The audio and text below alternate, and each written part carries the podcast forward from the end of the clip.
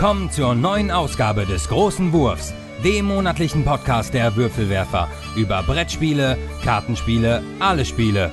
Und hier sind eure Gastgeber, Liv und Svea, Jutta Wittkabel, Steffen Rühl und Andreas Geiermann. Willkommen bei den Würfelwerfern! Und heute mit der Erweiterung zu unserem äh, Messe-Essen-Podcast. Genau, wie Der versprochen. nicht gereicht hat, um alles abzusprechen. Ja. Genau, das war so viel. Genau. So, aber wir werden uns jetzt heute quasi nur noch um Games kümmern, die, was wir noch erwähnen wollen. Und äh, damit legen wir dann gleich los. Äh, aber zuerst. Ja, wir wollen uns nochmal bei unserem Sponsor bedanken, www.spieleoffensive.de, die diesen Podcast unterstützt, indem sie Flyer für uns verteilt und wir uns hier bedanken und ein bisschen Werbung machen für die Spieleoffensive, bei der wir schon lange Kunden sind und wir da gerne Spiele bestellen, weil sie einfach ein großes Angebot haben und vor allen Dingen immer coole Sonderaktionen. Genau, und das wird im Dezember sein, der Adventskalender. Das heißt, jeden Tag gibt es ein Spiel besonders günstig. Wenn man morgens draufklickt, gibt auch nur eine bestimmte Anzahl. Ähm, und dann kann man das da einkaufen. Genau, und da freuen wir uns auch drauf, weil oft gucken wir da schon mal, was wir von der Messe mitnehmen wollten und dachten, na, das könnte vielleicht auch schon irgendwo im Angebot zu kriegen sein. Genau, oder vom letzten Jahr von der Messe, was wir dann da nicht eingekauft haben und immer noch nicht geschafft haben, hatten wir auch schon mal Glück. Ja, äh, schaut es euch einfach an unter www.spieleoffensive.de. Dann würde ich sagen, reden wir jetzt mal wieder über Spiele.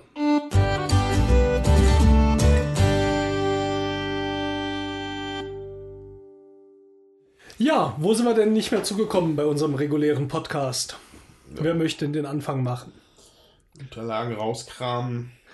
Wir können ja, wir hatten ja schon im Podcast drüber gesprochen, wir hatten ja Besuch gehabt von dem lieben Dominik, der gestern hier war und der hat Lift-Off von Eggert Spiele mitgebracht. Genau, das hatten wir ja gesagt, dass er das mitgebracht hatte, aber wir haben nicht darüber gesprochen. Ja, und dann müssen wir wir, haben's wohl noch ein gespielt. paar Worte verlieren.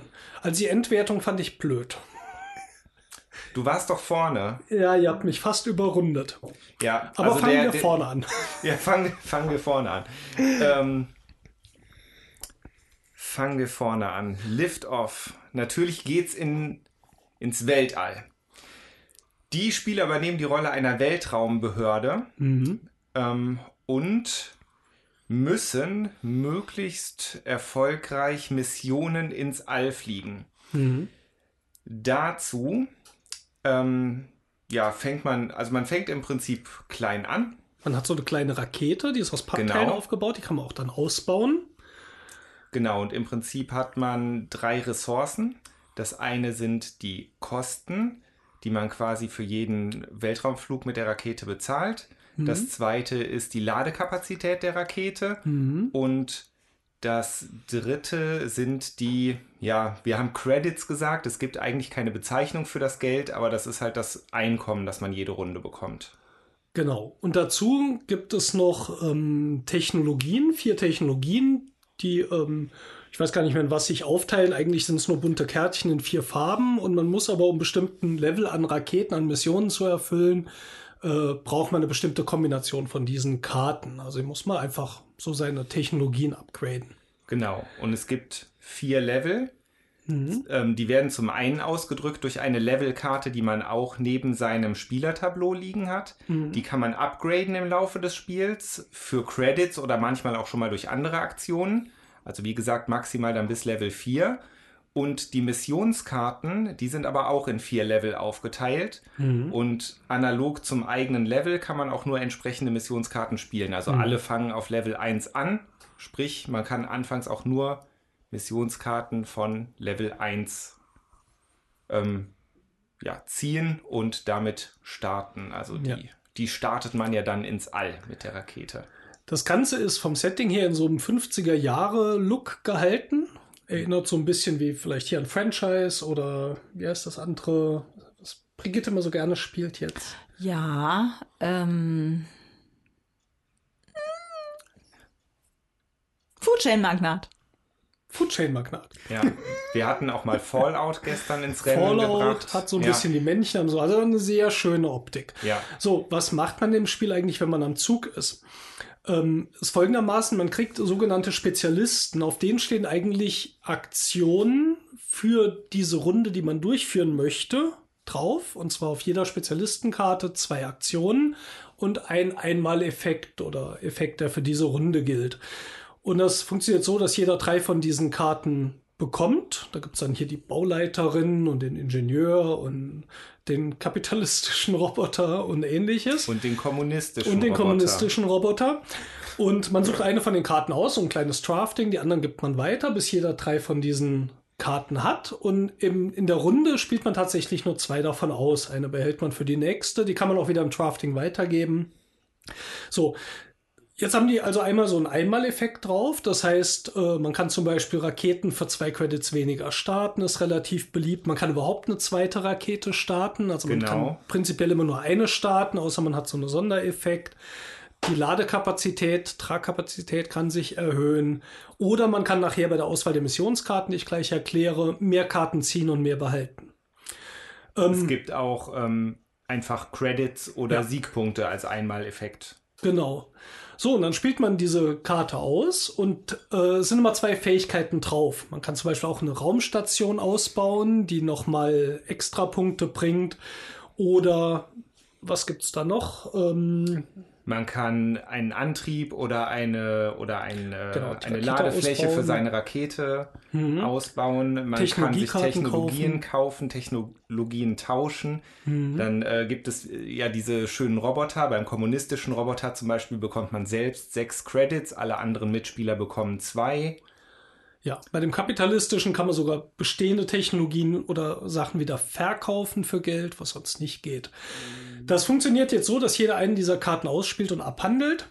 Ähm, und dann kommt der nächste dran. Das heißt, wenn man weiß, es sind irgendwo zwei von diesen Robotern auch im Umlauf oder Politiker, die Geld bringen, obwohl nee, die bringen ja nur dem Spieler, der so spielt, aber diese Roboter bringen auch allen Spielern Geld, der kommunistische Roboter vor allen Dingen. Und da kann man auch manchmal so ein bisschen drauf pokern, spielt vielleicht jemand anderes noch äh, was aus, was Geld bringt, weil diese Aktionen auf den Karten, die kosten relativ viel Geld und das Starten der Raketen kostet auch Geld und man muss da einfach so ein bisschen managen, ob man sich das alles leisten kann. Ja. Wenn die Karten alle gespielt wurden, man hat seine Rakete ausgebaut und so weiter, dann werden Missionskarten gezogen. Die gibt's eben in diesen vier Leveln. Man zieht die, sucht sich Nee, man, man legt so offen, also man darf halt ziehen, man darf eine bestimmte Anzahl behalten, die legt man offen hin und die könnte man ausführen. Wenn man nachher genug Geld und die passenden Technologien und Raketen hat, genug Raketenstarts und so, dann kann man sogar auch mal zwei Raketen in einer Runde starten. Das gibt meistens direkt Siegpunkte. Es gibt auch Siegpunkte, je nachdem, welchen Level man hat, nochmal on top. Nicht zu vernachlässigen. Es kann sein, dass so eine Mission drei Siegpunkte gibt, aber auf Level 2 kriegst du für jede Mission nochmal sechs Punkte dazu.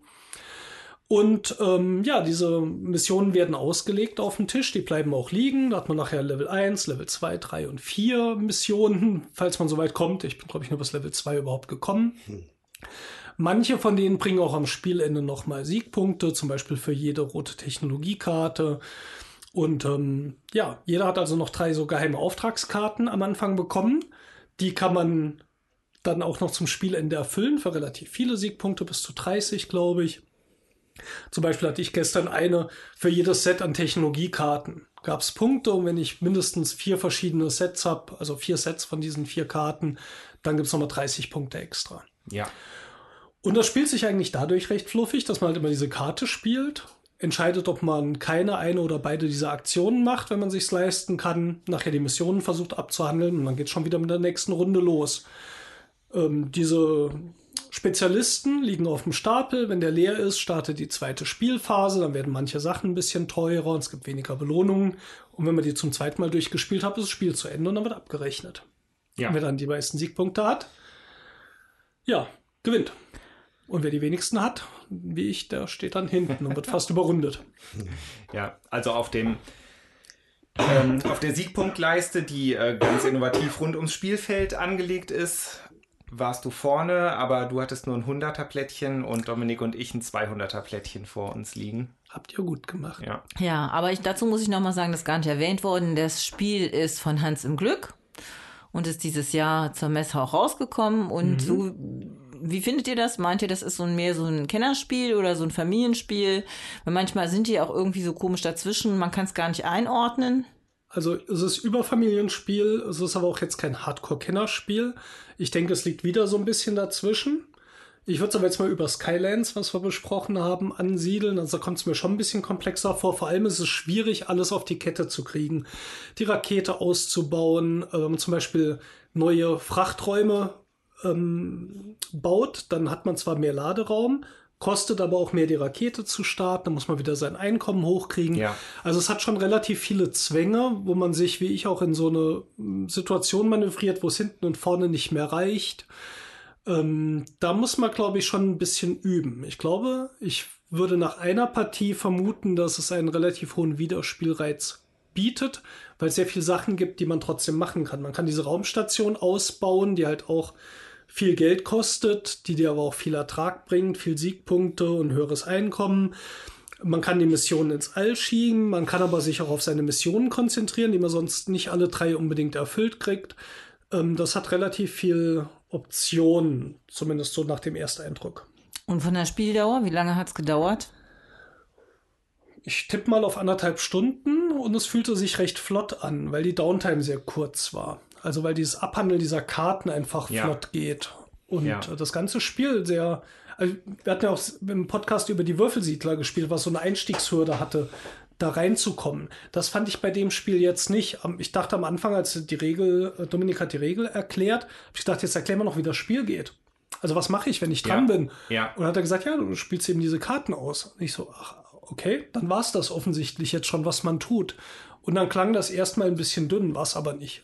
Ja. Also man hat schon, man muss echt überlegen, welche dieser Aktionen und ob's Geld reicht und Ja, also mit wenig, wenig Mechanik, also was jetzt kompliziert ist oder so oder komplex ist, sehr einfach angetrieben und dann trotzdem mit Spieltiefe. Das fand ich sehr schön. komplexes Spiel, also. Würde ich schon sagen, ja. Der Autor ist übrigens Jeroen van der Steen oder Steen, auch wenn er aus dem englischsprachigen Raum kommt. Okay. Ich fand auch, dass es sich sehr fluffig spielt, ähm, dass man eigentlich gut reinkommt. Das Draften ist natürlich sehr, sehr wichtig und eigentlich der Hauptmechanismus. Da grübelt man dann tatsächlich auch ein bisschen, welcher Spezialist ist jetzt im Moment der wichtigste für mich.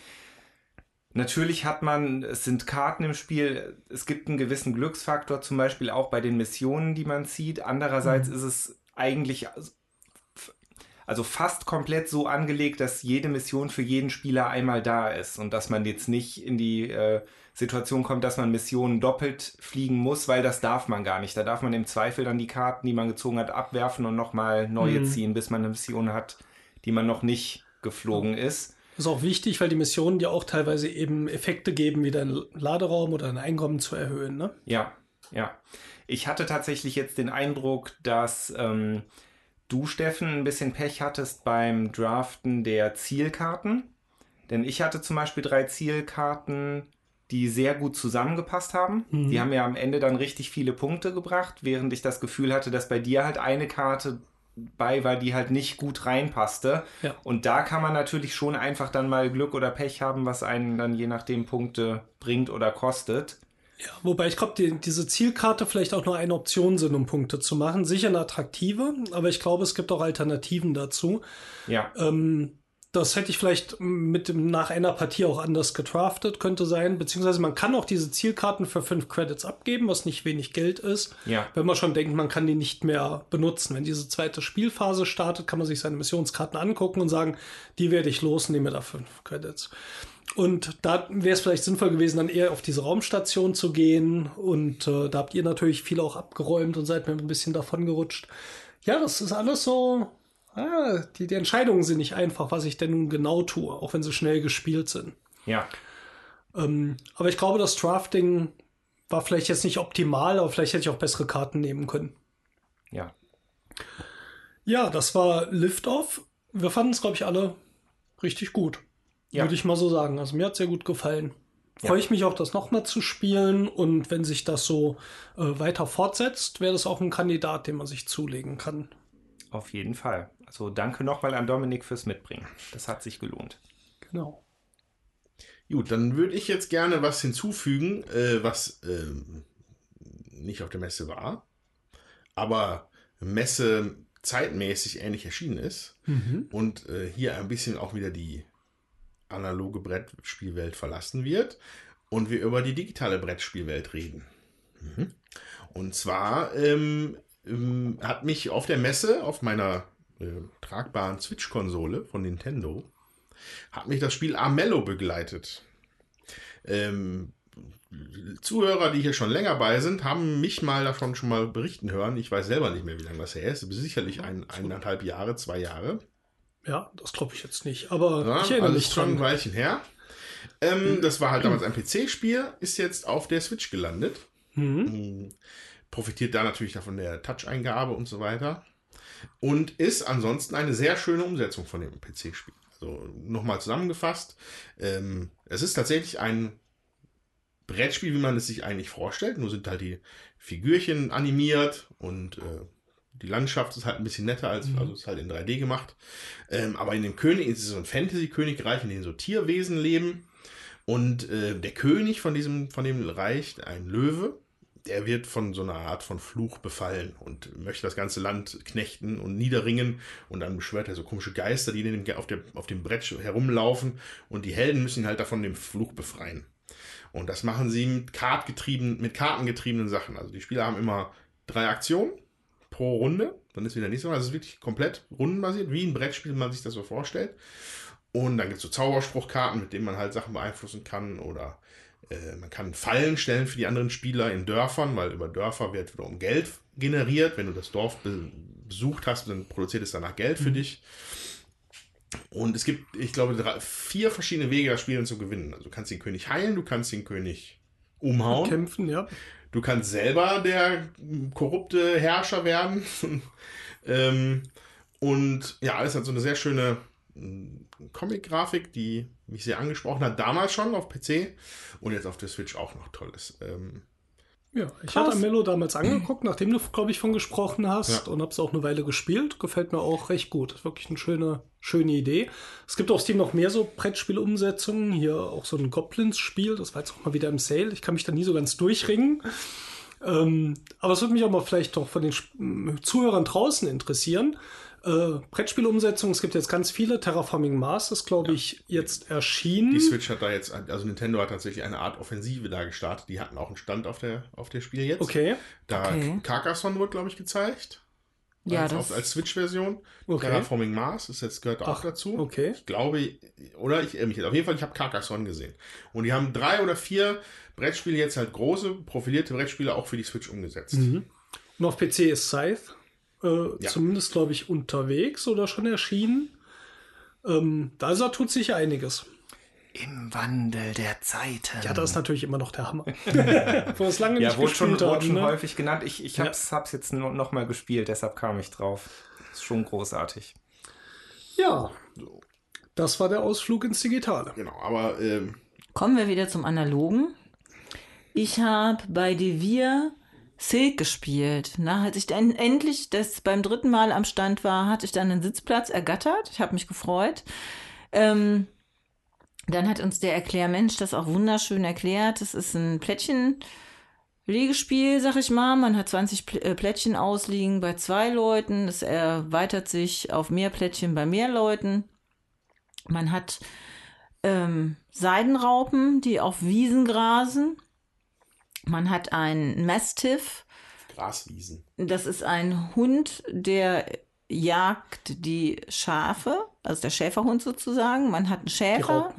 Ja, ist- genau. Die sehen aus wie Schafe. Deswegen sage Ja, ich mal Schafe, es sind Schafe. Seidenraupen.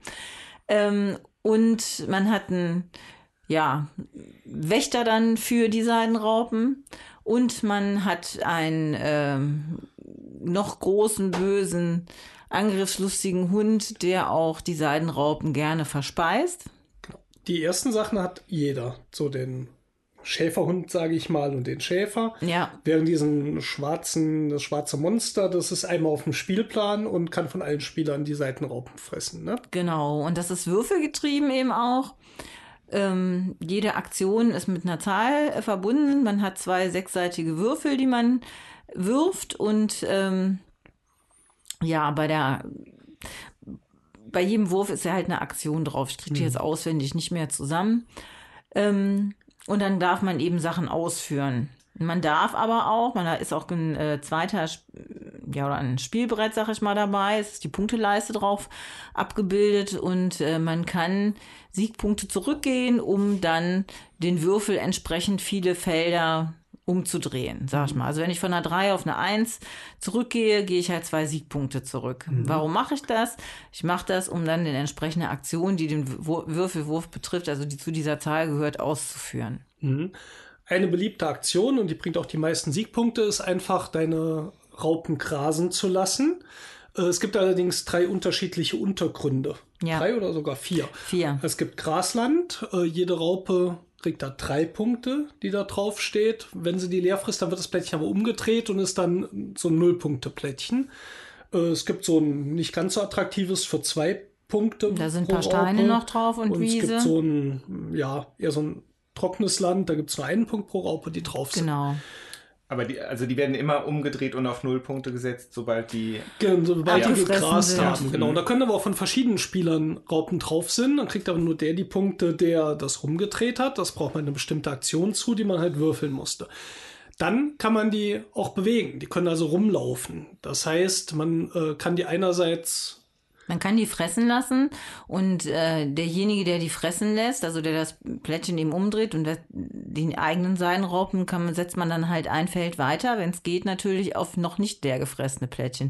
Okay, wenn das jetzt ein Plättchen aber am Rand ist, dann kann man auch die Raupen äh, des Kontrahenten runtersetzen vom Spielplan. So, dann gehen die wieder nach Hause, weil es gibt noch vier andere Karten, die Siegpunkte bringen. Das ist nämlich, wenn man als erster keine Raupen mehr bei sich äh, stehen hat, ähm, oder wer den längsten Zaun gebaut hat, also wenn man fünf Teile gebaut hat, die müssen äh, allerdings mit eigenen ähm, Seiden, äh, Gebärraupen, Orten sozusagen äh, verbunden sein. Ja, das gibt das haben wir noch gar nicht erklären, erwähnt. Ja? Genau. Also es, gibt einerseits solche Brutstätten, da kann ja, man genau neue so Seidenraupen ah, ja. hinstellen. Das heißt, eine Aktion heißt, man kann neben diesen neue Raupen entstehen lassen.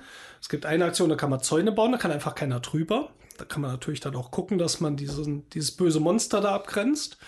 Ähm, und die anderen beiden Aktionen sind, äh, ich kann zum Beispiel den Schäferhund bewegen, der dann die Trauben, äh, die Trauben, die Raupen, ist schwierig mit den Schafen und den Trauben und den Raupen, also den Schäferhund bewegen, um die Raupen zu vertreiben, beziehungsweise der Schäfer kann den, den, den Hund verjagen? Na, der Schäfer kann auch einen Hund von einem Gegenspieler schicken, aber nur, wenn er mit dem auf dem gleichen Plättchen steht.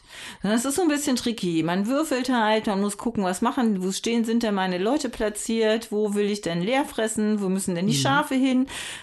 Das ist nicht so ganz einfach.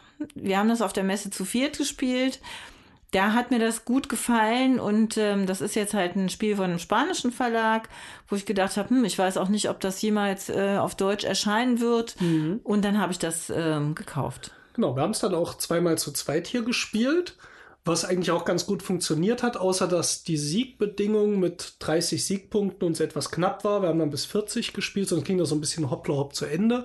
Aber das Schöne an dem Spiel ist, dass man eben wie gesagt, dieses Monster ziehen kann und dann frisst das die Raupen von einem anderen Spieler, dann muss der die wieder aufs Board bringen. Oder man hat so Kettenreaktionen. Der Schäfer verjagt den Schäferhund, der das Monster verjagt und dann eine Raupen frisst.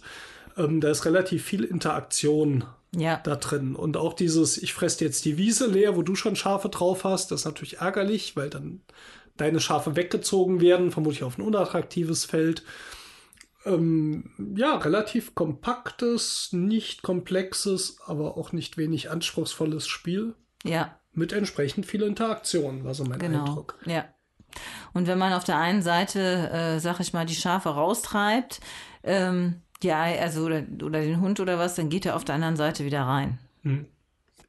Wir haben das. Schöne glaub, Box auch. Ja, ich ja. habe die für 27 Euro Hui. Gekauft und okay. das fand ich für das Material, also Holzmaterial, schon sehr nett. Ja, ist allerdings eine relativ kleine Box, 27 habe ich jetzt erstmal gedacht, uh, aber gefüllt, letztendlich, ich, ja. ja. letztendlich muss es Spielspaß machen. Wir haben ja andere Spiele gekauft, die vielleicht teurer waren und dann gar nicht so viel Spaß machen. Das Silk macht echt einen guten Eindruck. Weil ich glaube wirklich mit Außer, drei halt Spielern besser. Große ja. Raupen halt schon irgendwie eklig sind. Also ja. es, äh, was halt witzig war, ist an diesem Stand, die hatten noch ein anderes Spiel, was sie gerne verkaufen wollten. Und das hatte zu Beginn, am Donnerstag hatten die, waren so sechs Spielplätze, also haben die Tische. Tische, genau, haben die drei und drei ausliegen gehabt.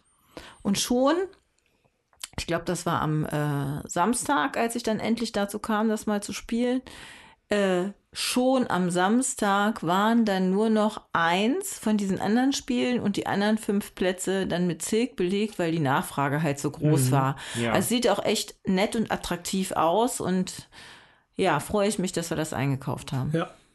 Ich habe auch noch nie von dem Verlag gehört, aber das heißt ja. natürlich nicht viel. Spanischer Verlag. Ja. Katalanischer Verlag. Katalanischer ja. Verlag, entschuldige. Luis Granedo, wahrscheinlich dann auch ein spanischer Autor. Ja, also das Spiel äh, ist aus Barcelona, katalanischer Verlag. Die Spielregel ist, deswegen kommen wir da drauf und sagen, das ist wichtig, nämlich auf Spanisch, auf Portugiesisch, auf Katalanisch und auf Englisch. Hm? Ja, Wobei wir natürlich da jetzt keine politische Diskussion auslösen wollen. Nee, ne? also aber ich glaube die, für den. Wir meinen die Region Katalonien in Spanien. Ja, ich glaube, für die war es wichtig, dass die ja. Regel dann auf ja. Katalan auch ist. Für uns ist das eigentlich egal. Ähm, ja, bevor es jetzt weitergeht in die nächsten Spiele, ähm, ich muss mich leider verabschieden. Ich habe noch einen Kindergeburtstag zu feiern. Das ist nicht meiner. Das ist eine akzeptable Entschuldigung. Das freut mich. Ähm, insofern noch viel Spaß beim Hören und beim Besprechen. Danke. Bis dann. Tschüss. So, dann würde ich jetzt gerne mit euch über ein Spiel sprechen, nachdem der Tommy jetzt weg ist. Endlich. Also. so ein bisschen leer jetzt hier, finde ich. Ja. Finde ich auch. So, jetzt sag mal. Ähm, ein Spiel sprechen, das sich Unearth nennt. Ach, das hast du nämlich gestreamt. Genau. Äh, Unearth von Brotherwise Games. Ich weiß nur nicht, der Erklärbär war, glaube ich, nicht von denen. Das, das war ein anderer Verlag noch. Ähm, ebenfalls, äh, die Autoren sind Jason Harner und Matthew Ransom. Und, ähm, ja, also ich glaube, also das, das, das, das, die Schlagworte waren so, ich glaube, er, erobern, erbauen, erinnern oder so. Das war, das war so, so, drei, so drei Worte waren die mhm. Schlagworte. Und das gibt halt ein bisschen wieder, was das Spiel so ein bisschen ausmacht. Also, ähm, Spieler spielen gegeneinander um Siegespunkte und ähm, jeder hat so eine Handvoll Würfel. So, das Interessante darin ist, es waren, glaube ich, drei W6, also drei sechsseitige Würfel, ein W4. Mhm. Sind das vier? Eins, die Pyramide. Die Pyramide. Ja. Ne? Ein W4 und ein W8. Mhm. So, das finde ich ja persönlich, fand ich ja persönlich schon mal interessant, weil diese Würfelform sieht man selten in normaler, in orthodoxeren Brettspielen. So, und diese Würfel benutzt man, um sich äh, Karten zu erwürfeln, die ausgelegt sind.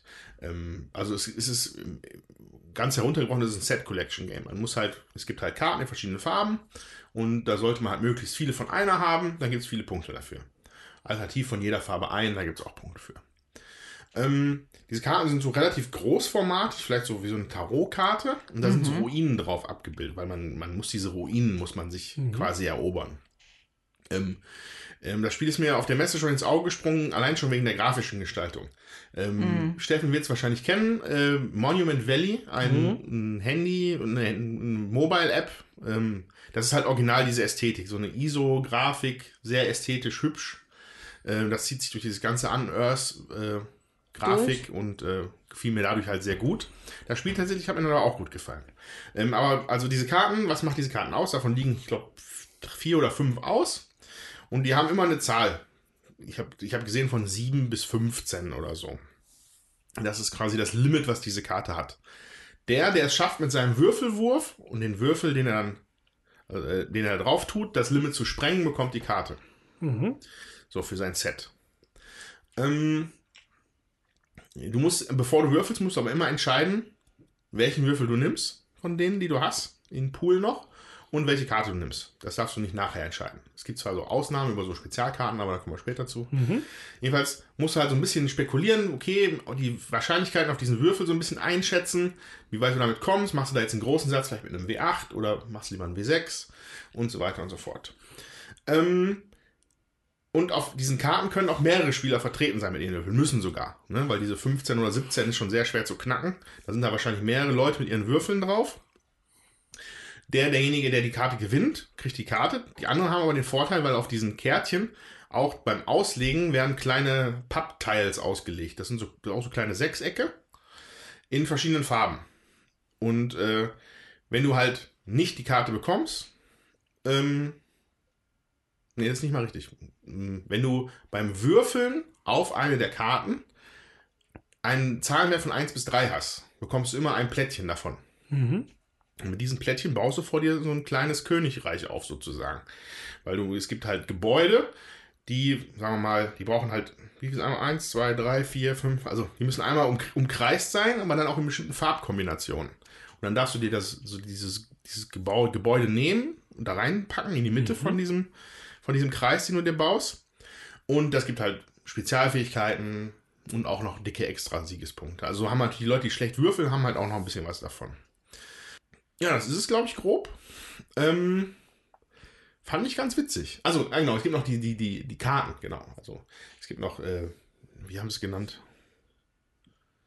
Weiß ich, war so ein komischer Ausdruck, aber so, so und so Karten. Und die sind dann halt, die kannst du vor deinem Wurf ausspielen und die modifizieren das dann. Da sind dann zum Beispiel Sachen, dass du, okay, der nächste Wurf wird um plus zwei gerechnet. Oder würfel alle Würfel im Spiel, die diese Augenzahl, ein, eine Augenzahl deiner Wahl haben, nochmal neu.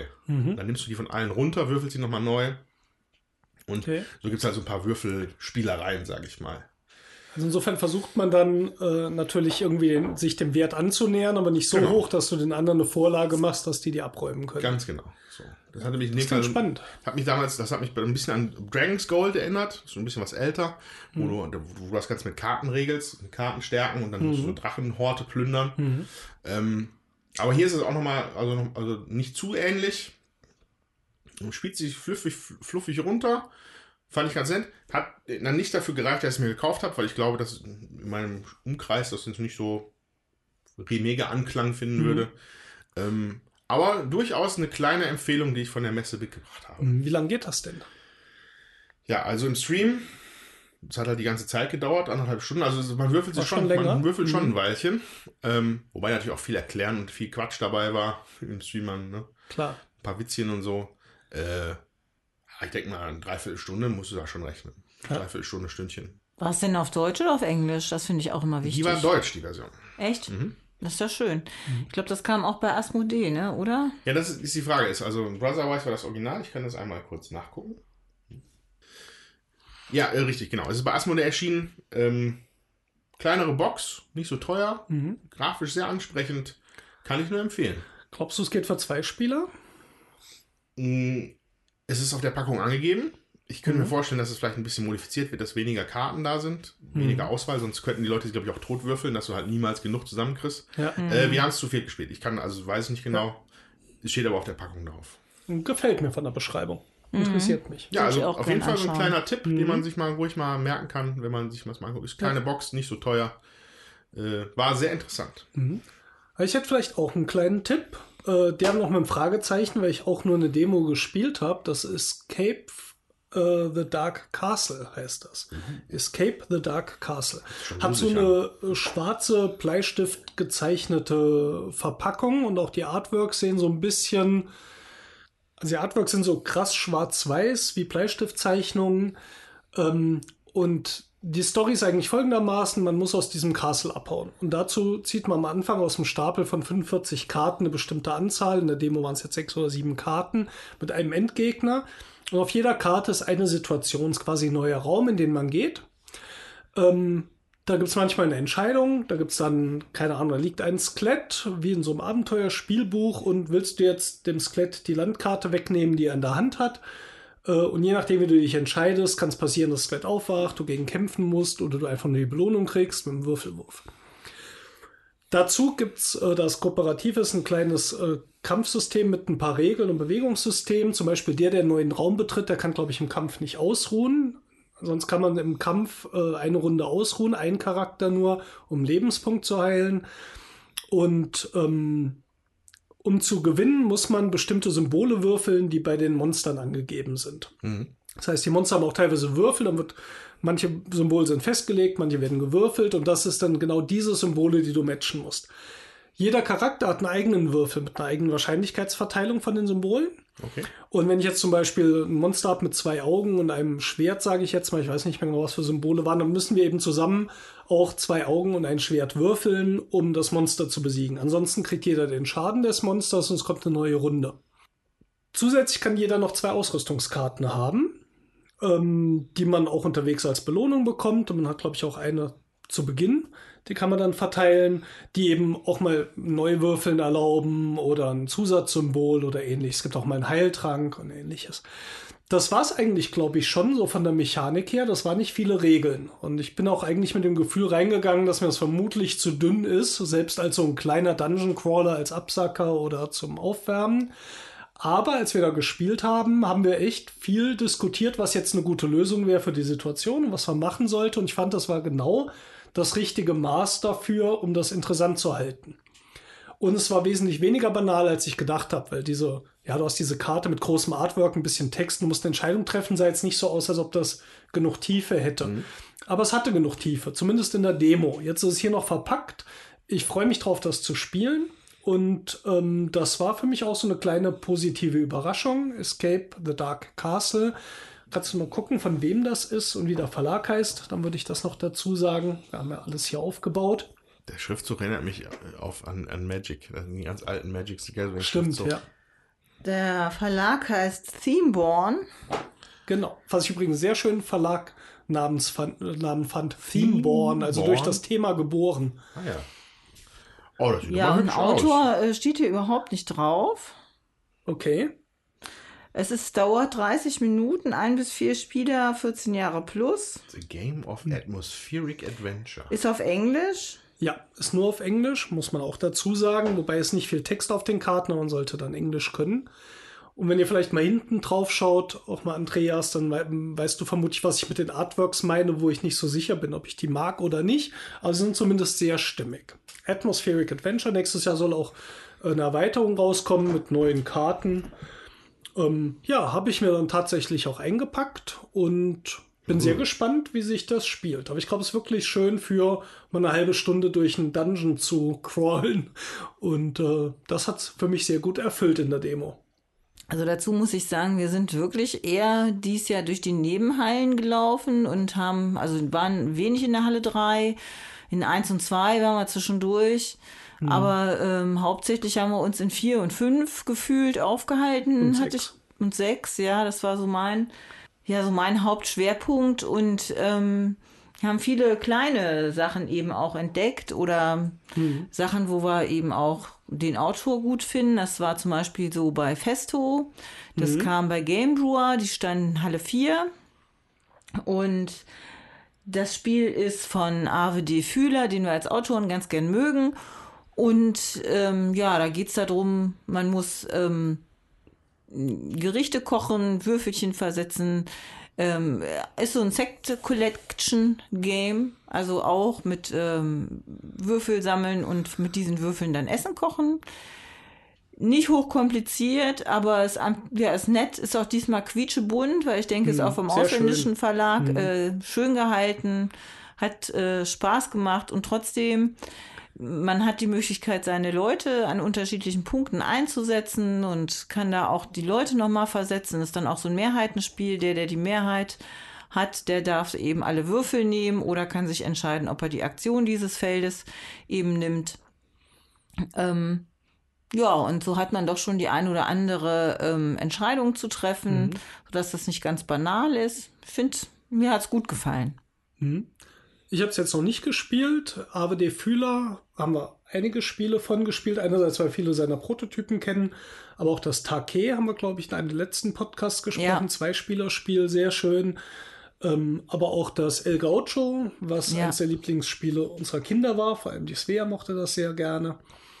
Ähm, ja, bin ich mal sehr gespannt, freue ich mich drauf, das zu spielen. Ja, also die Packung ist wirklich knatschbunt, finde ich ja. aber super. Ähm, aber toll bunt. Ja, ja, ja sehr schön. So störend bunt, sondern wirklich äh, super schön gemacht. Ich mag das, wenn, wenn, wenn Verlage mal die, die Farbtöpfe finden bei, den, mhm. bei der Entwicklung.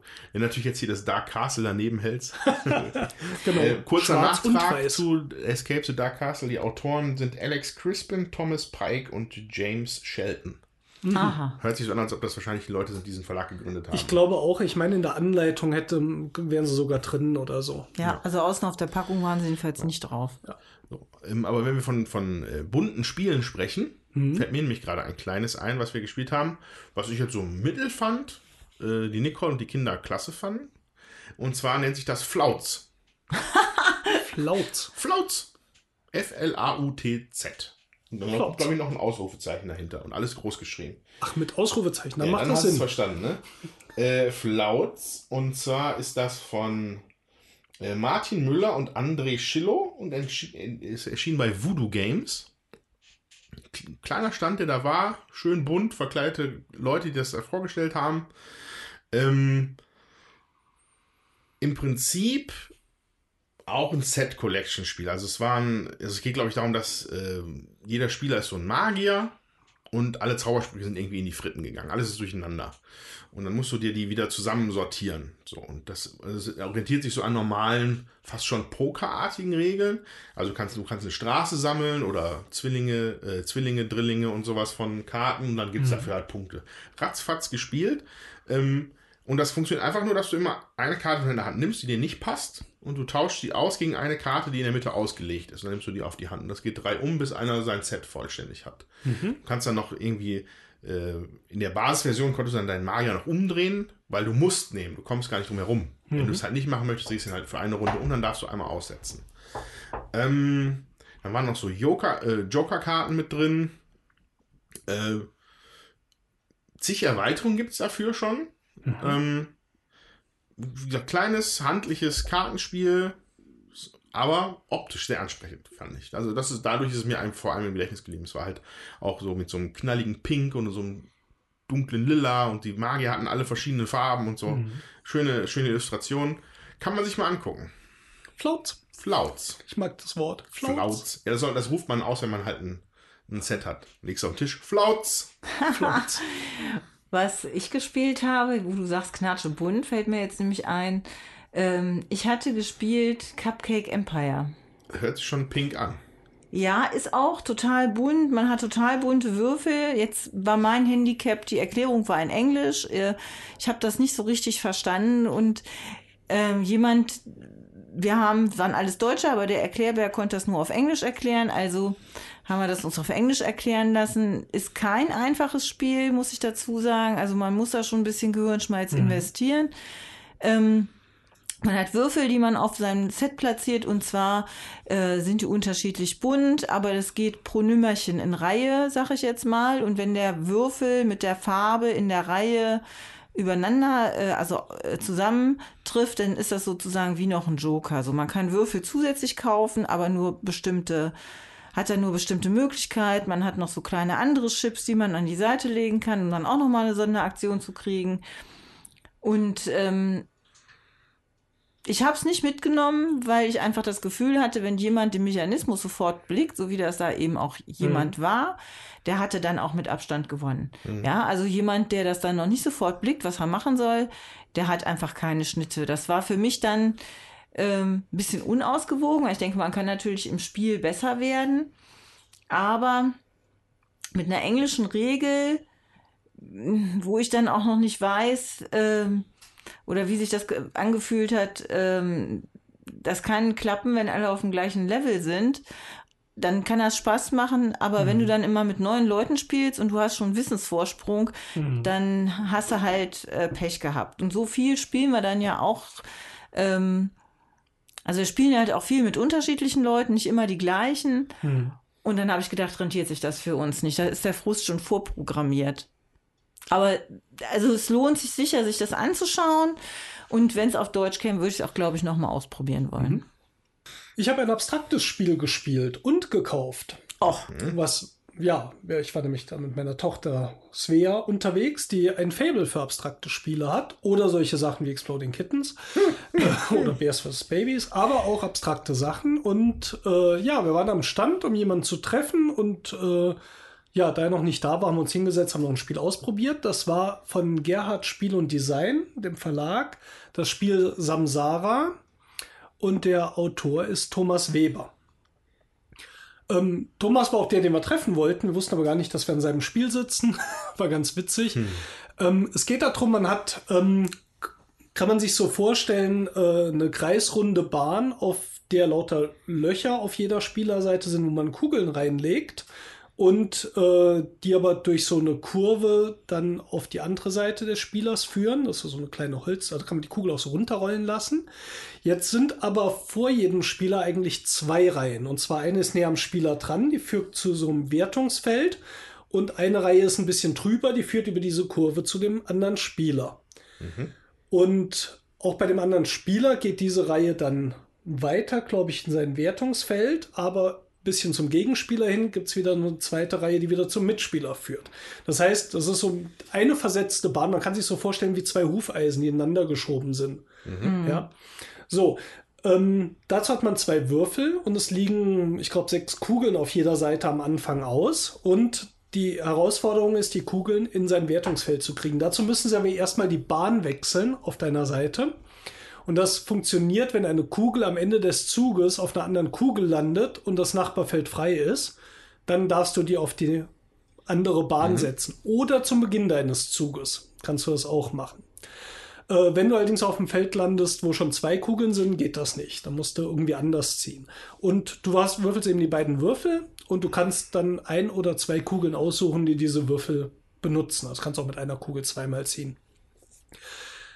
Ja, das äh, macht man so lange, bis einer genau passend in sein Wertungsfeld äh, da seine Kugel reingeschoben hat. Die wandert dann zurück zum Gegenspieler auf so ein Startfeld. Und wer es als erstes, glaube ich, sechs Punkte gesammelt hat, hat gewonnen. Und das ist ein relativ, also für so ein abstraktes Spiel relativ glückslastig durch diese Würfel und so aber nicht so, dass es sich wirklich glücklich anfühlt, sondern du musst schon überlegen, was du tust. Also du kannst schon richtig auch, glaube ich, gut spielen und besser spielen und bessere Entscheidungen treffen. Aber trotzdem ist jetzt nicht so ein Komplexitätsmonster wie ein Schach oder sowas, weil es mhm. eben noch dieses Würfelelement hat. Und mir hat das auf Anhieb super gut gefallen. Wir haben es auch hier nochmal gespielt. Ähm, ich hab's normal nicht so mit den abstrakten Spielen, aber es gibt ein paar, die mich immer packen. Das Barragoon gehört zum Beispiel mhm. dazu, was ich unglaublich gut finde. Samsara gefiel mir sehr gut.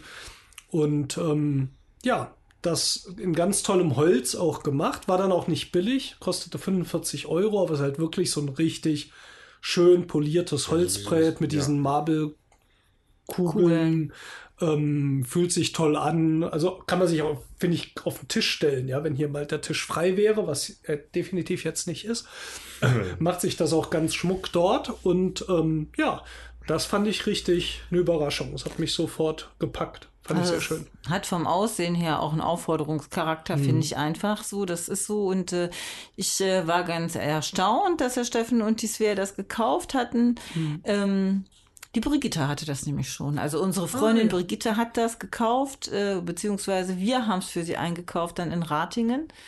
Ähm, so dass die Svea das auch, glaube ich, schon kannte. Ich weiß nicht, ah, ob ja. die das das erste Mal mit dir ich gespielt hat. Ich glaube schon. Ich denke, sie kannte es nicht. Also ja. wir hatten geguckt und haben es dann erklärt bekommen. Ja. Ah ja. Ja. Samsara von Gerhards Spiel und Design und dem Autoren Thomas Weber. Ja, und da wir ihn dann noch getroffen haben, haben wir es uns sogar noch auf der Rückseite signieren lassen. Oh, so. ja, signieren lassen habe ich ja auch. Das war was. Freue mich sehr über ein Autogramm von Uwe Rosenberg und Friedemann Friese. Hm. Mhm. Was hast du denn von Uwe Rosenberg gekauft, dass du dir hast signieren ja, lassen? Ach ja, stimmt. Ja, und Futuropia. So, von Friedemann Friese. Genau. Äh, dann einmal kurz reingegrätscht mit dem, mit dem abstrakten Spiel. Da fällt ja. nämlich ein, ich habe nämlich auch eins gespielt mit meinem Neffen. Hatte ich so noch nicht gesehen, fand ich witzig. War am Stand von, ich weiß nicht, ist es Roxley? Also da, wo Santorini ist, gewesen ist. Okay. Ähm, da war, ich glaube, das ist so eine Art wie, also wie Solitär. Man hat so weiße und schwarze Kügelchen, mhm. die man mhm. immer so felderweise bewegt. Aber das Ganze war auf einer Wippe. Ja, ja. Ja. Das weiß, war auch in Rating. Ich nehme an, das ist schon was älter vielleicht unter Umständen oder ob es neu ist. Auf jeden Fall war es witzig, weil man muss halt, jeder hat eine Farbe, man muss aus der Mitte versuchen, seine Murmel in das End, in seinen eigenen Endbereich zu bekommen. So, und der Endbereich ist natürlich am, am, am anderen Ende der Wippe und äh, wenn du derjenige bist, der schuld ist, dass die Wippe aufsetzt, hast das Spiel aber auch verloren. Okay. So, dann musst du halt immer diese, musst halt immer dann. Gegengewichte auf der anderen Seite schaffen mit den, mit den Murmeln. Und das war nicht witzig. Und man kann die auch so quer verschieben, ne? Also, Also man kann die nach vorne und hinten verschieben, man kann sie aber auch äh, nach rechts und links verschieben. da ist auch Mhm. ein Würfel bei gewesen. Ja. Da, äh, also das Spiel hat auch ein Würfelelement. Du würfelst aus, wie viel du deine Knickradar bewegen darfst. Darfst es aber verteilen, wie du möchtest, oder neu in die Mitte reinlegen, auf so einer Schale. Und führt natürlich dann dazu, dass man so ein, das, man führt ja da fast so ein physikalisches Duell mit dem Gegner. Ich schiebe nochmal einen bei mir weiter nach vorne, weil dann habe ich nämlich das Gefühl, dass das bei dir nach hinten schon durchkippt und dann muss der andere wieder gegenarbeiten und so. Keine Ahnung, wie es hieß. Stand auch nicht dran. Ich habe es nur gespielt, weil wir äh, da gerade gesessen haben und ich fand es witzig. Und muss ich jetzt gerade nur dran denken. Und ich muss dran denken, dass ich das gesehen habe und ich wollte mir das irgendwo angucken und ich hatte es dann nicht gefunden. Ich weiß nicht, ob es letztes Jahr in Essen war oder. Es war in Ratingen. Wir haben's, ich habe es mit der Svea in Ratingen gespielt. Ich fand's großartig. Es hat ist natürlich alles Vollholz. Die Kugeln waren schön. Hat auch, weiß ich nicht, 70, also über 50 Euro gekostet. Okay. War auf jeden Fall echt äh, nicht günstig, aber ist natürlich alles auch handgemacht. Ich glaube, das ist auch wieder so ein deutscher Spieleverlagshersteller und ähm, ja. Also das kann man sich auch als Deko-Element auf den Tisch stellen. So es schön sah das aus. Spin Masters war der Stand in dem Fall. Spin Masters, ich weiß nicht. Also ich weiß, dass es vielleicht hat, hat auch ein anderer Hersteller das nochmal äh, irgendwo gesehen und aufgekommen. Also die Idee, ich habe keine Ahnung. Also wir haben es damals in Ratingen gespielt. Ich weiß auch nicht, ob das da mit Würfel war, kann ich dir gar nicht mehr sagen. Ist jedenfalls sehr hübsch. Ja, vielleicht weiß von euch jemand draußen, wie das heißt. Das würde mich wirklich interessieren. Also ein abstraktes Spiel mit einer Wippe irgendwie und man muss ja seine War Kugel total cool. überbringen, ohne den Boden zu berühren. Schreibt uns doch mal in die Kommentare, weil das wollte ich mir angucken. Vermutlich, weil Jutta davon erzählt hat. Und irgendwie ist er auch verloren gegangen. Vielleicht war es auch einfach dann doch zu teuer, wo wir gesagt haben, nee. So. Ja, günstig kann ich gut vorstellen, dass das Aber nicht günstig war. Finde ich jetzt auch schon wieder total ansprechend. Großer Apparillo so. Ja. Ja, Da habe ich richtig Lust, das zu spielen, nur von dieser Beschreibung. Das sah irgendwie auch echt cool aus auf dem Foto. Naja. ja. Ja, aber ich hätte noch mehr. Ja, dann Äh. machen wir noch eins, weil ich glaube, ich habe nur noch eins. Okay, also ich habe. Äh, ja, da muss ich mir mal eins aussuchen, ne? Ja, doch. Also ich denke, ich, man sollte zumindest mal über die 8-Bit-Box geredet haben. Da bin ich nicht zugekommen. Ja, also, ähm, als wir Mittwoch über die Messe geschlendert sind, war dann der Stand schon halb aufgebaut bei Yellow. Also 8-Bit-Box bei Yellow erschienen von Franck Crétin und Grégoire Larger. Mein Französisch wird immer besser. Ähm, so, und kam erstmal auf den Werbeplakaten ulkig daher. Da war dann, da war dann, der Untertitel war da die Brettspielkonsole. So, hm, da bin ich ja schon mal erstmal interessiert. So, ne? Ein Brettspiel Nintendo. Und dann hat man nur so die Controller gesehen. Äh, ich sag schon Controller, dabei sind es eigentlich die Spielertableaus. Ja. äh, so, und dann habe ich am nächsten Tag dann aber tatsächlich die Gelegenheit gehabt, das mal in, die- in die Hand zu nehmen. Richtig. Um, also die 8-Bit-Box ist, wirkt erstmal von außen tatsächlich wie so eine Nintendo-Konsole. Die Box sieht aus wie eine Nintendo-Konsole, wie ein altes NES. Dann machst du den Deckel auf, dann hast du da oben sechs von diesen Spielertableaus drin, die alle in der Form von Controller. von Controllern sind. Da sind zwei Räder drauf, die Richtungen, also zwei, die Richtungen anzeigen können. Mhm. Und oben ist noch einer, die Zahlen anzeigen können. So, und mit diesen Elementen haben die verschiedene kleinere Spiele gemacht, die in dieser Box drin sind. In der Standardbox waren es vier. Ich glaube, dass es vier waren. Vielleicht waren es auch nur drei, also zumindest kann ich drei nur benennen. Eins nannte sich Pixoid, das habe ich gespielt. Das sah halt original aus wie Pac-Man und spielte sich auch ein bisschen wie das alte Pac-Man. Dann gab es noch wie das wie ein Rennspiel, das aussah wie F-Zero. Also, also ein altes Nintendo-Rennspiel. Und das andere sah aus wie so ein klassisches Sommerolympiadenspiel. So Mhm. vom Computer. Vielleicht kennt das noch jemand. So, und ähm, äh, zu den, also ich habe wie gesagt nur Pixel gespielt, da sage ich gleich was zu.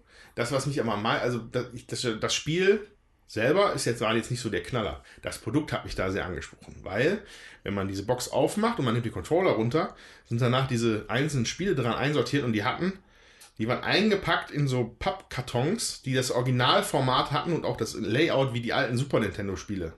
Diese, diese schwarzen Boxen. Ältere werden sich daran erinnern da draußen. Äh, ja, da, das war natürlich der absolute Nostalgie-Flash pur für mich und das fand ich total toll. Äh, und dann in diesen Boxen sind halt die ganzen Material für die einzelnen kleinen Spiele und da werden sicherlich auch noch weitere er- erscheinen bei Yellow. Ähm, je nachdem, was sie da noch rausstricken können. Sondern nur dieses, dieses Pixel selber ist halt, du hast wirklich ein, ein Pac-Man-Labyrinth, das sieht auch aus wie Pac-Man in diesem Neonblau. Und dann waren vier, drei Spieler waren der Geist, dann Geister und einer war halt der Pac-Man. Mhm. Und dann muss man immer auf den Rädern einstellen, wo man langläuft und wie viele Felder man geht. Und dann wuselt man eigentlich nur, muss der eine von den anderen abhauen. Und je länger er überlebt, desto mehr Siegespunkte bekommt er. So, ganz simpel, war aber okay. Mhm. Mm, Zumindest mal eine Kuriosität, fand ich, dieses Spiel. Ähm, wie gesagt, am meisten hat mich da wirklich einfach das Produkt, das Produktdesign angesprochen. Das Mhm. fand, ich ja toll. Ich konnte dann aber, habe dann aber widerstanden und ich dachte, nein, das Spiel müsste auch noch irgendwie richtig cool sein, Ja. damit ich mir das kaufe. Das ist sind Gefahr die, bei sowas. Vielleicht sind ich. die anderen beiden ja cool, die habe ich Ja. halt nicht ausprobiert. Das fürs Pixel, das hätte mir, da hätte es mir jetzt nicht gereicht, mir das zu Mhm. kaufen. Aber vom Produktdesign her total abgefahren, witzig. Mhm. Wobei als, als Obernerd muss ich natürlich schimpfen. Wenn man das 8-Bit-Box nennt, dann macht man da keine Super Nintendo-Packung rein. Das wäre nämlich 16-Bit-Box. Das wäre nämlich 16-Bit-Box. Sorry. Naja. Loser. Aha, das hätte ich jetzt nicht gemacht. gewusst. Ja, das ist so die Gefahr bei sowas. Das setzt halt auf so ein, ah, in meiner Jugend habe ich das gespielt, Effekt auf, dann sieht's noch schön aus. Und dann Ach, geht natürlich schon so ein bisschen sein. die Warnlampen an, taugen dann die Spiele was oder bleibt's bei dem Design der Packung? Ähm, Wäre natürlich schön zu wissen, wie das jetzt in dem Fall ist. Ja. Klingt ja jetzt so nach, könnte ja immer noch gut sein, je nachdem wie die anderen sind. Ähm, aber da gehen bei mir immer so ein bisschen die Warnlampen an. Mhm. Kaufe ich da jetzt irgendwas, nur weil es mich emotional gerade anspricht, Ja. wobei ich das bei anderen Spielen ja auch mache. Also ist jetzt nicht verwerflich zu sagen, das ist so schön, das nehme ich mit. Ähm, aber trotzdem ist man immer schon so ein bisschen vorsichtig geworden. Ne? Ja, das ist halt immer der, Gef- die Gefahr, ne, bei so einem Ersteindruck. Man spielt, entweder gefällt es einem total gut und man hat ein paar Mal gespielt und dann findet man es irgendwie doch nicht mehr so prickelnd oder man findet es halt nicht so prickelnd, nimmt es nicht mit, weil man vielleicht auch irgendwie einen Fehler gemacht hat beim Spielen oder Sachen nicht äh, gut erkannt hat und dann äh, kriegt man nochmal andere Rezis, spielt später noch ein, zwei Mal und findet es dann plötzlich doch ganz toll, weil man sich selber auch vielleicht entwickelt hat beim Spielen. Das weiß man halt ja nicht vorher. Ähm, und ich finde, das ist halt, das sind halt immer Ersteindrücke. Ne? Was man so auf der Messe äh, mitkriegt, ist ein, ist ein Ersteindruck und ich wage mal zu behaupten von uns, ich kann für unsere Familie einschätzen, würden wir das öfter auf den Tisch tun oder nicht. Wenn ich das Gefühl habe, das kann was sein, wir würden es öfter auf den Tisch bringen, dann würde ich dann kaufen, kaufe ich es. Wenn ich aber das Gefühl habe, hm, das könnte schwierig werden, das öfter auf den Tisch zu bringen, dann lasse ich es halt auch sein.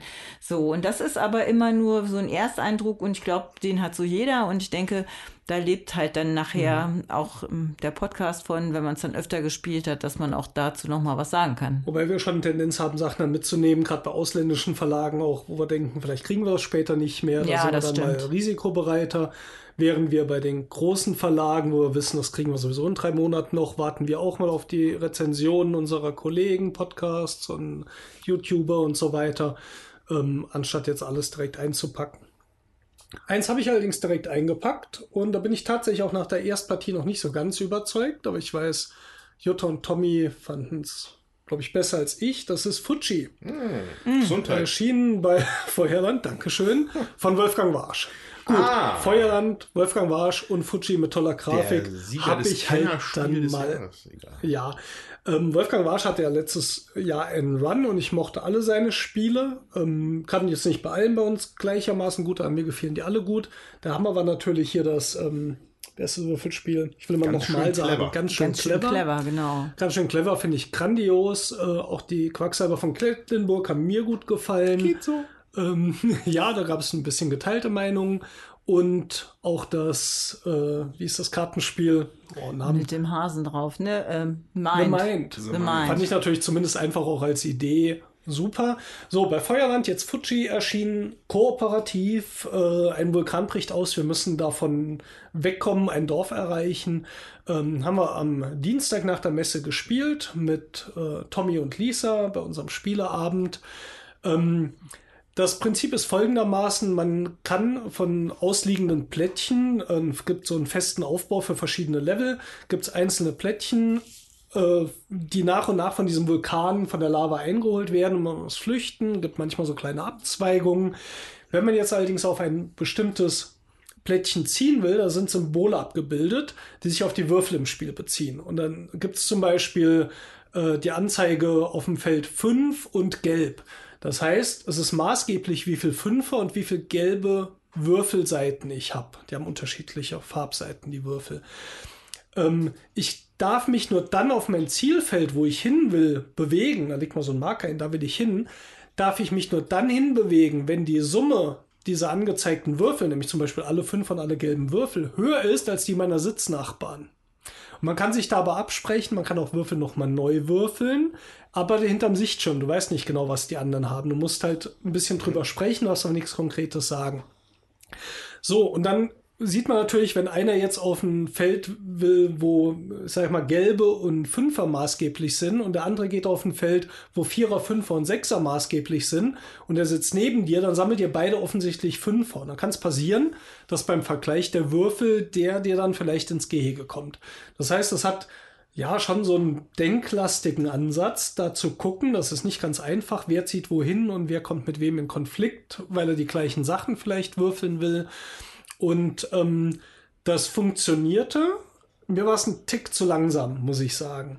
Obwohl es nicht unspannend war. Also für mich war die Spannung eher so, hm, aber ich glaube, alle anderen drei, die es gespielt haben, fanden es doch spannend. Hm. Da bin ich mal gespannt, wie weitere Partien sind. Auch hier wieder so ein Ersteindruck. Es war sehr hoch bei Boardgame Geek eingestiegen in der Abstimmliste. Äh, deswegen haben wir es jetzt auch einfach mal blind gekauft. Ich würde es auch definitiv nicht als Fehlkauf äh, einschätzen. So, hat äh, schon gut funktioniert und wir haben es nachher auch gerade geschafft auf Level 2. War, glaube ich, eine gute Wahl, da in, mit dem letzten Zug auch noch wirklich da ins Ziel zu kommen und alle Figuren zu retten. Aber wir haben schon relativ lange dran gespielt. Ja, über eine Stunde. Ja, ich glaube sogar bisschen länger. Ja, die also Erklärung war ja noch vor halb neun haben wir angefangen und ich ja. glaube um elf war, halb neun ja, haben wir mit Erklärung angefangen oder 20 vor und äh, um elf zehn vor elf waren wir fertig. Eben, das ist mehr als eine Stunde. Ja, das ist richtig. Also das war mir so ein Tick zu zäh, äh, aber wenn man so was Grübelastiges, Kooperatives mag, ist das, glaube ich, ziemlich cool. Der Grundgedanke hier fand ich wieder total innovativ mit diesem, ich vergleiche diese, diese ja. Werte mit meinen Sitznachbarn, aber nicht mit dem Gegenüber. Ähm, wieder witzig. Also ich mag einfach die Ideen, die der Wolfgang Warsch da so rausschüttelt ähm, und da wirklich auch neue Sachen macht. Und was ich dazu noch sagen möchte, ist, also diese Szenarien, die haben zwar einen festen Aufbau, wie die Karten ausliegen, aber die Karten, die man da hinlegt, sind natürlich total mhm. willkürlich. Sodass man also auch, äh, es gibt so verschiedene Ideen für Szenarien, sieben Karten. Man kann sich auch selber welche äh, überlegen, sag ich, ich jetzt auch, mal. Ne? Und die Karten, die man äh, dann eben hinlegt, die sind ja auch jedes Mal, äh, sag ich mal, verschieden. Die kommen ja nicht in der gleichen Reihenfolge. So denke ich, äh, dass das auch eine Menge Spielspaß und Abwechslung mhm. trotzdem bietet. Ne? Also es ähm, und ich fand es auch recht günstig für 25 Euro ja. in der Schachtel. Gut, das ist nicht wahnsinnig viel Material, aber fand ich auch mal wieder bei den Preisen, die man sonst teilweise gesehen hat, dachte ich, ach ja, das ist ja ganz nett. Das war wieder so ja. ein Mitpreis. Und das von mir, wo ich gar nicht so gerne kooperativ spiele. Du aber spielst sehr gerne kooperativ in letzter Zeit, ist mir aufgefallen, Jutta. Seventh Continent, Gloomhaven, Fuji. Die Liste könnte endlos weitergeführt Nein, werden, wenn mir ein viertes einfallen würde. Ja, vielleicht. Aber das Ding ist ja, ich spiele gerne kooperativ, wenn ich das Gefühl habe, ich habe noch eine eigene Entscheidung. Mhm. Und hier ist es ja so, man würfelt erstmal. Da muss man mal gucken, dann überlegt man, wo man hin will, bespricht das mit den anderen ab. Dann hat man die Möglichkeit, äh, bestimmte Würfel nochmal zu mhm. würfeln. So, äh, und dann ab irgendeinem Punkt spricht man dann halt nicht mehr oder dann ist ja. halt die Entscheidung da und dann ist halt eben das Glückselement noch, habe ich es jetzt geschafft, komme ich weiter, liege ich mhm. mit meinem Ergebnis, mit meinem Ergebnis drunter oder äh, beziehungsweise drüber und die anderen drunter von den Würfeln, die sie gewürfelt haben, wo sie hin müssen und man darf eben auch nicht zu zweit auf einem Feld stehen. Doch, darf man. Darf man? Man darf nur nicht das gleiche Zielfeld im gleichen Zug ja, nehmen. Genau. Zielfeld, wo jemand steht oder ja, so. Ja, irgendwie so. Es gibt Auch noch die Ausrüstungskarten, die haben wir noch vergessen. Also man kann an bestimmten Stellen noch Ausrüstungskarten aufsammeln, die dann nochmal so einmal Effekte oder mehrmals Effekte bringen. Ja, aber das wollte ich gar nicht sagen. Ich wollte sagen, ich habe trotzdem das Gefühl, obwohl ich kooperativ spiele, dass ich noch eine eigene Entscheidung treffe. Und das ist mir persönlich bei den kooperativen Spielen immer wichtig. Und ähm, ja, das ist hier halt möglich und das finde ich gut. Mhm. Die Entscheidung hast du auch getroffen hier bei Discover. Ne? Erste Runde, wir werden angegriffen. Wir sind alle im Abstand von zwei Feldern. Wir könnten uns gegenseitig unterstützen, aber Jutta macht's nicht. Wollte ich nur noch mal erwähnt haben. Ja, aber daran hat es nicht gelegen dann nachher. Das war nämlich gar nicht so schlecht, dass ich das gemacht habe. Dann konnte ich den nächsten Zug woanders hinlaufen. Also ganz entspannt mal. Ne? Es ist vordergründig vielleicht erstmal schlecht gewesen und im Nachhinein dann trotzdem gut. Für dich. Ja, auch für okay. euch auch. Ich konnte nämlich Sachen aufdecken. Ach, ich liebe kooperative Ansätze. Man hört schon an der Diskussion. So. Äh, ich hätte noch einen schnellen. Schnell. Also, eins, was, eins, was ich, äh, also das, also mit das letzte, was ich jetzt noch erwähnen werde, was ich auf der Messe auch tatsächlich dann noch gespielt habe ähm, und mir dann zugelegt habe. Jetzt kommt's. Zug um Zug New York. Ach, Ach, verrückt, ne? ja. Ich bin ja, ich muss ja, ich muss ja zugeben, bis vor drei Monaten hatte ich noch nicht eine Partie Zug um Zug gespielt. Da hattet ihr mir das mal geliehen. Ich fand es ganz nett, hab's wieder euch zurückgegeben. Hatte dann aber nie so den Anreiz, ich fand es nicht so gut, dass ich mir da jetzt dann so ein großes Zug um Zug gekauft hätte.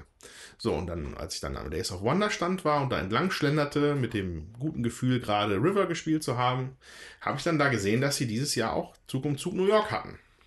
So, und da guckt man erstmal drauf und dann guckt man zweimal, weil es nämlich eine echt kleine Box ist. Ja, war ganz klein, hat mich überrascht. Ähm, und, dann, und tatsächlich ist auch der Anspruch von dem Spiel, dass es ein Zug um Zug quasi Express ist, sozusagen. Man kriegt das Zug um Zug Gefühl, aber man ist auch nach 20 Minuten schon fertig. Also die Karte ist quasi nur Manhattan, Manhattan in New York in den 60er Jahren. Das Prinzip ist das gleiche. Du kriegst halt diese verdeckten Karten, musst dann die Verbindung legen zwischen den Dingern, aber du hast halt, diese Strecken sind halt viel, viel kürzer, ne? Ähm, um das dann so ein bisschen aufzufangen, haben die noch eine neue Regel reingebracht, dass du, manche von den Orten sind als Sehenswürdigkeiten deklariert, halt angelehnt auch an wirkliche Sehenswürdigkeiten in New York. Und wenn du die miteinander verbindest, gibt es dafür nochmal extra Punkte. Also das ist so eine kleine Entscheidung, die du noch mit reinbringen kannst. Ansonsten original das gleiche wie Zug um Zug. Aber halt 15 Minuten, 20 Minuten, dann bist du damit durch. Kann man auch zu viert spielen, würde ich gerne mal machen. Ähm, ich könnte mir vorstellen, wird es ein bisschen eng da in der In äh, auf der Insel. Du fährst auch nicht mit Zügen rum, sondern mit Taxis. Ah ja. Und ähm, hast du schon ausprobiert jetzt? Ja, genau. Also wie gesagt, äh, 15 Minuten, 20 Minuten, das für mich persönlich das komplette Zug um Zug Gefühl, aber halt in im Taschenformat sozusagen, ja nicht wirklich, aber halt im, in einem schnellen Format. Und das für mich war das dann, ich glaube auch für 18 Euro oder 19 Euro, war das tatsächlich genau das, was ich wollte. So, äh, wenn man, also ich glaube, wenn man Zug um Zug hat, braucht man auf jeden Fall keinen Zug um Zug New York. Aber wenn man keins hat, kann man sich das gut überlegen. Äh, ja. Ja, Zug um Zug habe ich den Autor genannt. Alan A. Moon ist wahrscheinlich bekannt. Ja. Ja, äh, das war das, was ich noch gespielt habe. So, alles weitere letzten Spiele, das werden jetzt eher so, äh, wo man nochmal wild drüber spekulieren kann, ohne dass man es gespielt hat. Ja. Und als Anteaser für zukünftige Gespielsektionen sehen. Genau. Sollen wir mal gerade noch so durchgehen, was wir noch gekauft haben, ohne gespielt zu haben? Ja, kann man machen. Dann machen wir da einen Schnelldurchlauf. Ich habe Dubbe gekauft. Dubbe ist ein Stichspiel bei Palatia Spiele erschienen. Und zwar ist das der Nachfolger von Abyss von Klaus Geis. Dubbe habe ich als Prototypen gespielt und fand es großartig. Äh, ist ein Stichspiel, wo jeder Spieler auch eine Rolle hat, die so ein bisschen festlegt, mit was er Punkte macht, meine ich, und so Sonderfähigkeiten, die wechseln aber. Das heißt, man gibt diese, diese Rollenkarten weiter. Da gibt es halt den Orgever, den Angeber, der so ein bisschen nach Donald Trump aussieht. Ähm, und den Der Jammerlappe. der Jammerlappe und so. Und je nachdem, wie er eben die Runde läuft, wechseln halt auch diese Rollen Der und legen dann auch fest. Wo kommen die denn her? Aus Aus der Pfalz. Pfalz. Aus der, aus der Pfalz, ja. Ja. Und ich freue mich auch, dass Palatia-Spiele wieder da war. Der hat ein paar Jahre Pause gemacht. Äh, und ja, das habe ich eingepackt. Ganz ulkige Box. Die wird nämlich nach oben hin breiter. Genau, das Dubbe ist ein Glas. Und zwar, das gibt es ja bei den Weinfesten. Das sind so Vertiefungen. Ne? Ja, oder- Vertiefung in den Gläsern, Genau. damit die Finger da reinpassen Wenn und nicht schon- wenn abrutschen. schon genau, wenn man schon ein bisschen. Genau. Ha. Interessant. Dubbe.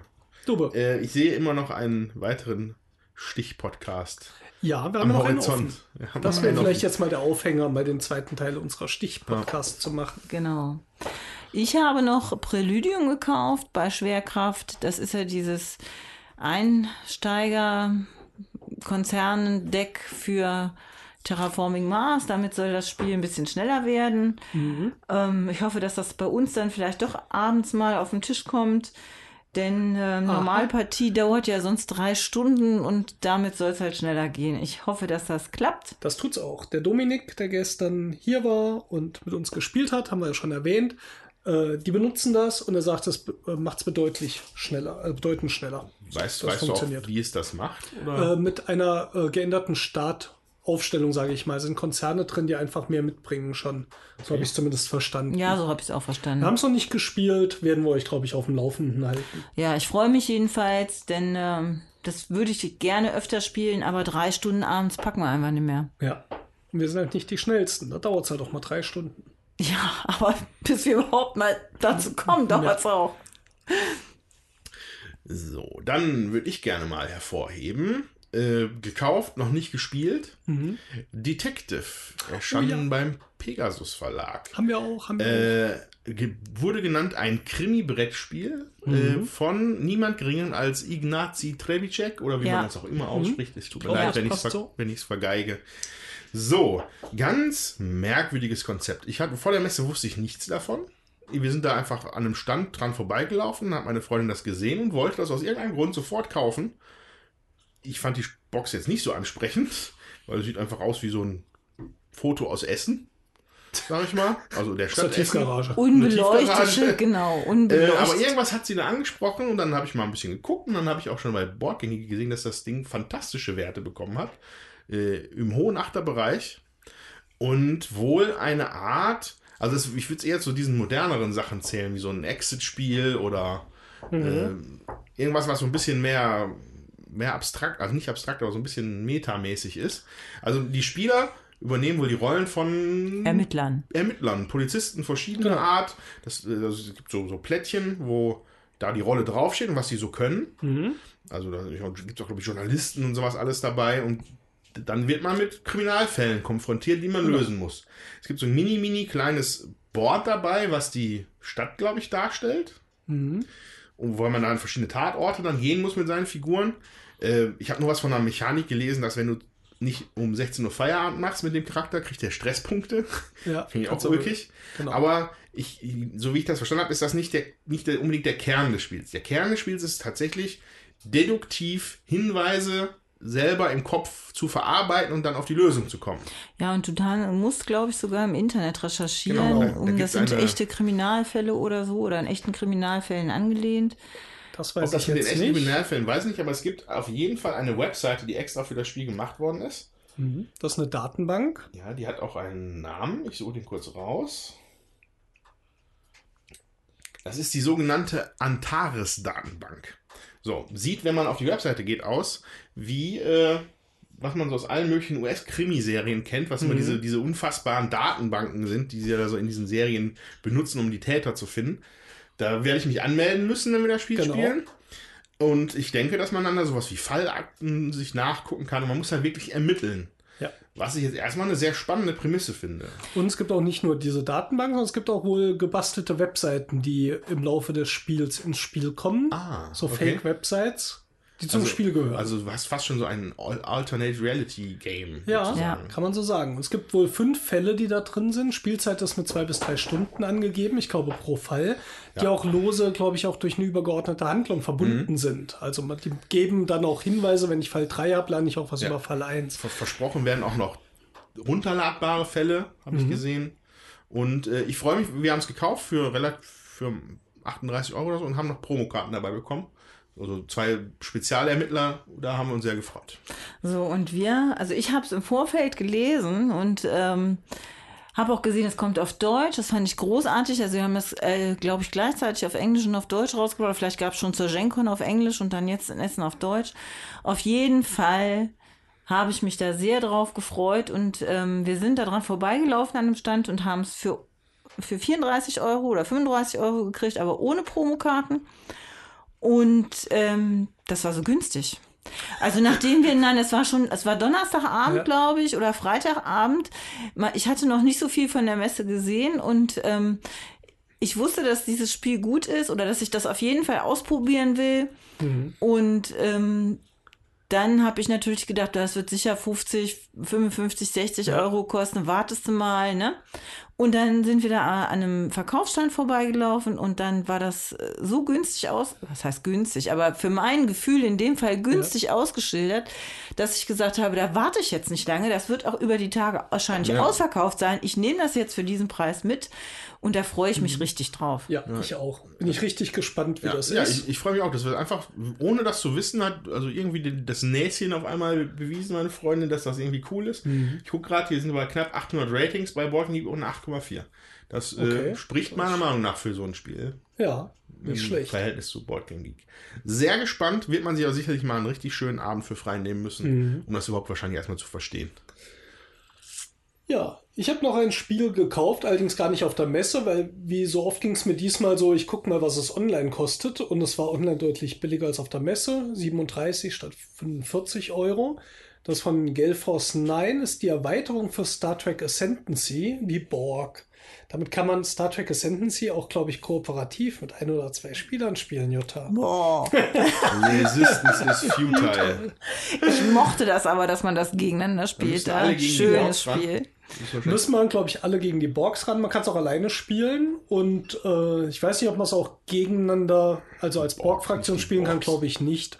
Ähm, ich habe jetzt noch nicht reingeschaut. Freue ich mich auch drauf, weil Star Trek Ascendancy mögen wir sehr gerne. Ja, ja. Habe ich immer noch nicht gespielt. Ja. Ärgerlich. Was ich noch blind gekauft habe, ist Caro von Norris. Das hatten die runtergesetzt auf 8 Euro oder 9, ich weiß nicht mehr genau. Auf jeden Fall hat das vor zwei, drei, vier Jahren, das ist ein abstraktes Spiel, 30 oder 40 Euro kosten sollen und es ist anscheinend nicht so gut gelaufen. Und da die Svea ja schon mal das ein oder andere abstrakte Spiel gerne spielt, habe ich gedacht, für den Preis können wir jetzt nichts verkehrt machen. Nehmen wir mit und ja, da freue ich mich auch drauf. Jo, und ich hätte auch noch einen. Boah. Boah. So. Ich habe mir nämlich was zugelegt, sehr nett. Ich war selber überrascht, aber das hat mich dann auch irgendwie angesprochen, als ich das gesehen habe. Ähm, ich bin jetzt Besitzer von Futuropia, von Friedemann Oha. Friese. Oh ja. Bring mit. Ja, will ich auch ähm, ausprobieren. Also ich nehme an, dass es vielleicht sogar Material ist, um da mal einen Podcast drüber zu machen. Es ist eine riesige Schachtel, die original aussieht wie aus den 70ern oder so, so vom Layout her, weil das bedient halt auch so eine 70er Jahre Science-Fiction-Utopie, sag ich mal. Mhm. Mein Friedemann Friese ist ja dann, also thematisch ist ja auch mal so, es fühlt sich halt an wie Friedemann Friese. Mhm. Ähm, es geht halt darum, dass man als Spieler eine, man, man verwaltet so ein Wohngebiet oder so Siedlungen, quasi so, ein- die sie aber selbstversorgend sein soll. Das Ziel ist hier, dass deine Menschen nicht mehr arbeiten müssen. Weil du hast halt oben wohnen die halt in den Wohnungen und darunter sind dann die Generatoren für Strom und für Nahrung.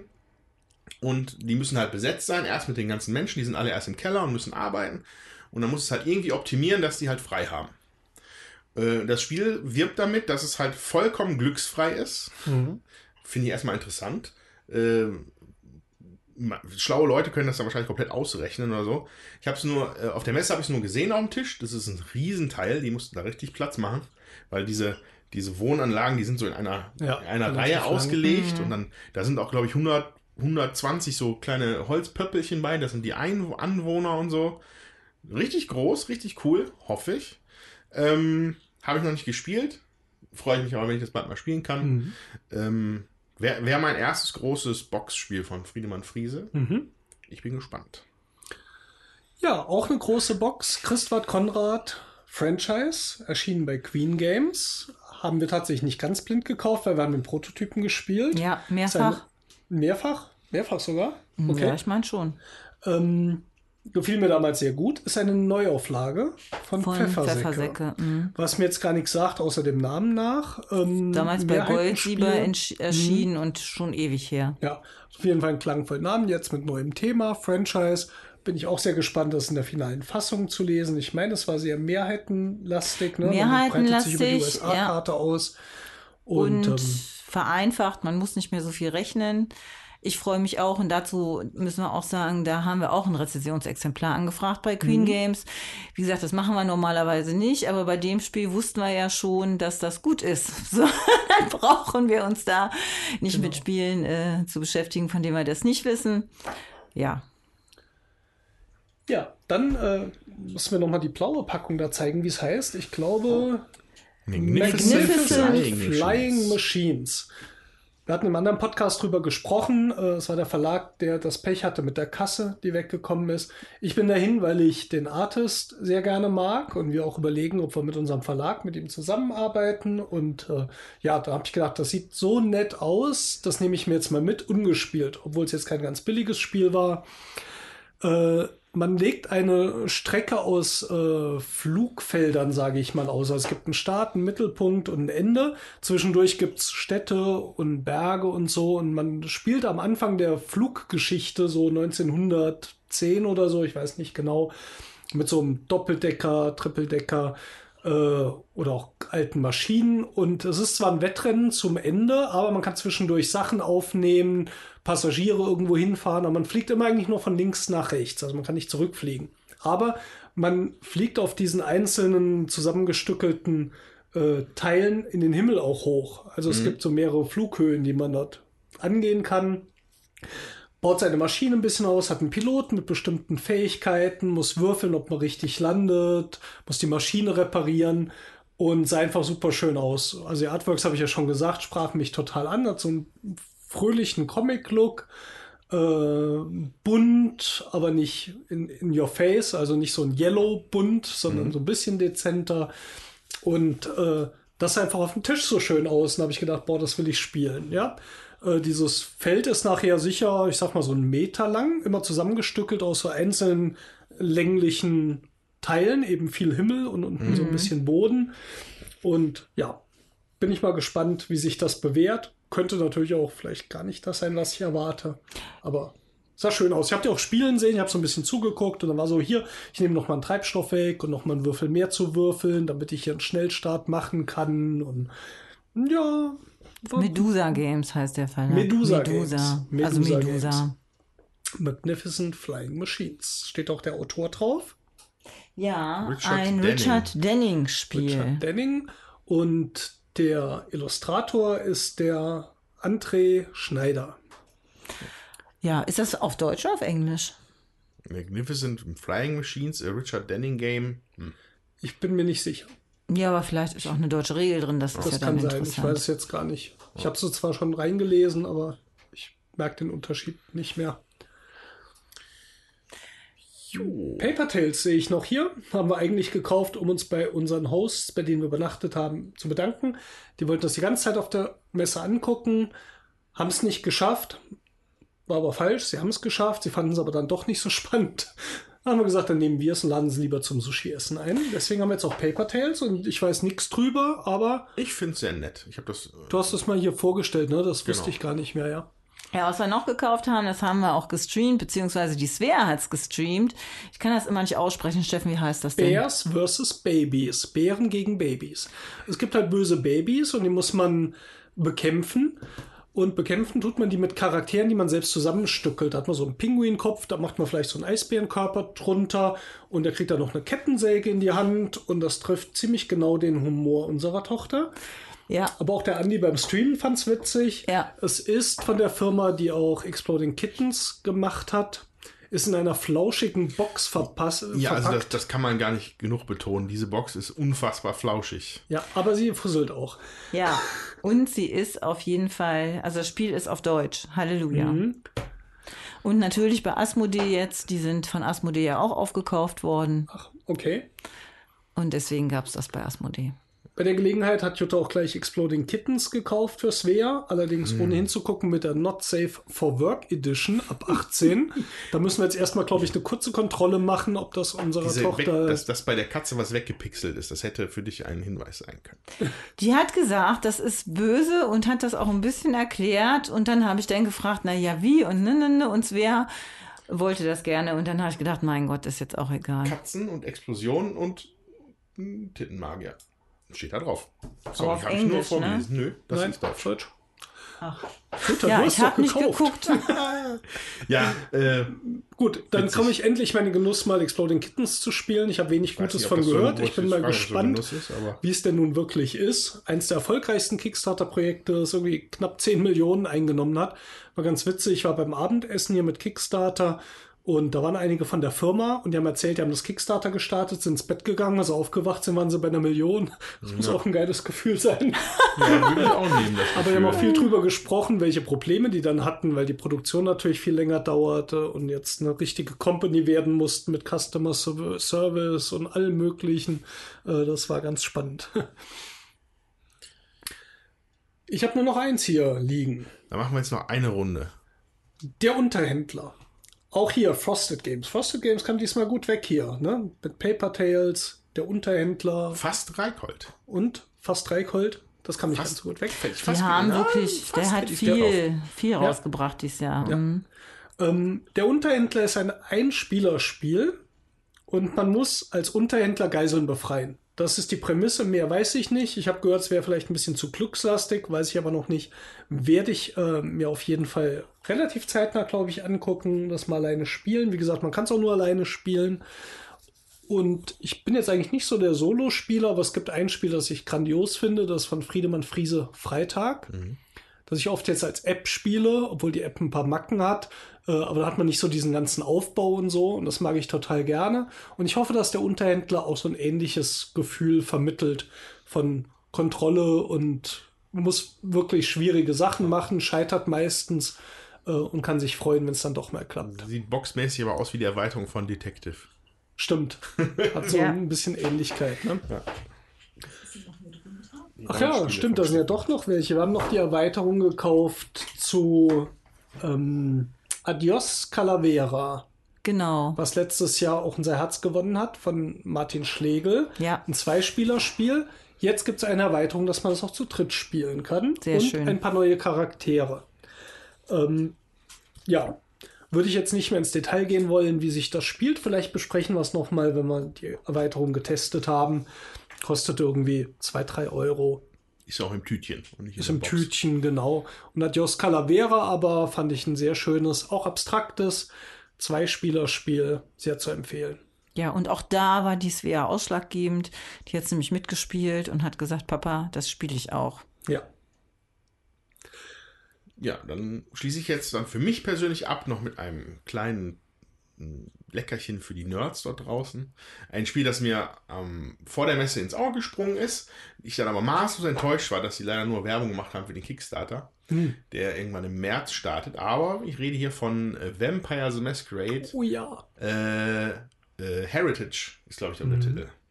So, ähm, darunter steht äh, Vampire Legacy Game. So, also, wir haben auch tatsächlich, ich habe also mir ein Legacy Game, ist mir wieder ins Auge gesprungen, wo ich eigentlich genug gelegacyt habe in letzter Zeit. Ähm, jedenfalls spielt man da wohl in astreiner Vampire the Masquerade äh, Manier ähm, 800 Jahre lang Oh, das haben wir eine Spielzeit. das ist eine Spielzeit, also 800 Jahre in-game Ach so. natürlich. Äh, seine eigene Blutlinie. Also du bist, Mhm. du hast irgendwann mal so einen Chefvampir im Mittelalter und dann musst du, also das sah alles sehr kartengetrieben aus. Ich habe leider keine Demo ergattern können an dem Tag. Ich habe es nur dabei beobachtet. Also, Mhm. äh, da waren halt so Karten, die waren jetzt auch noch relativ grob illustriert, glaube ich. Das ist halt, der Kickstarter dauert halt noch ein bisschen.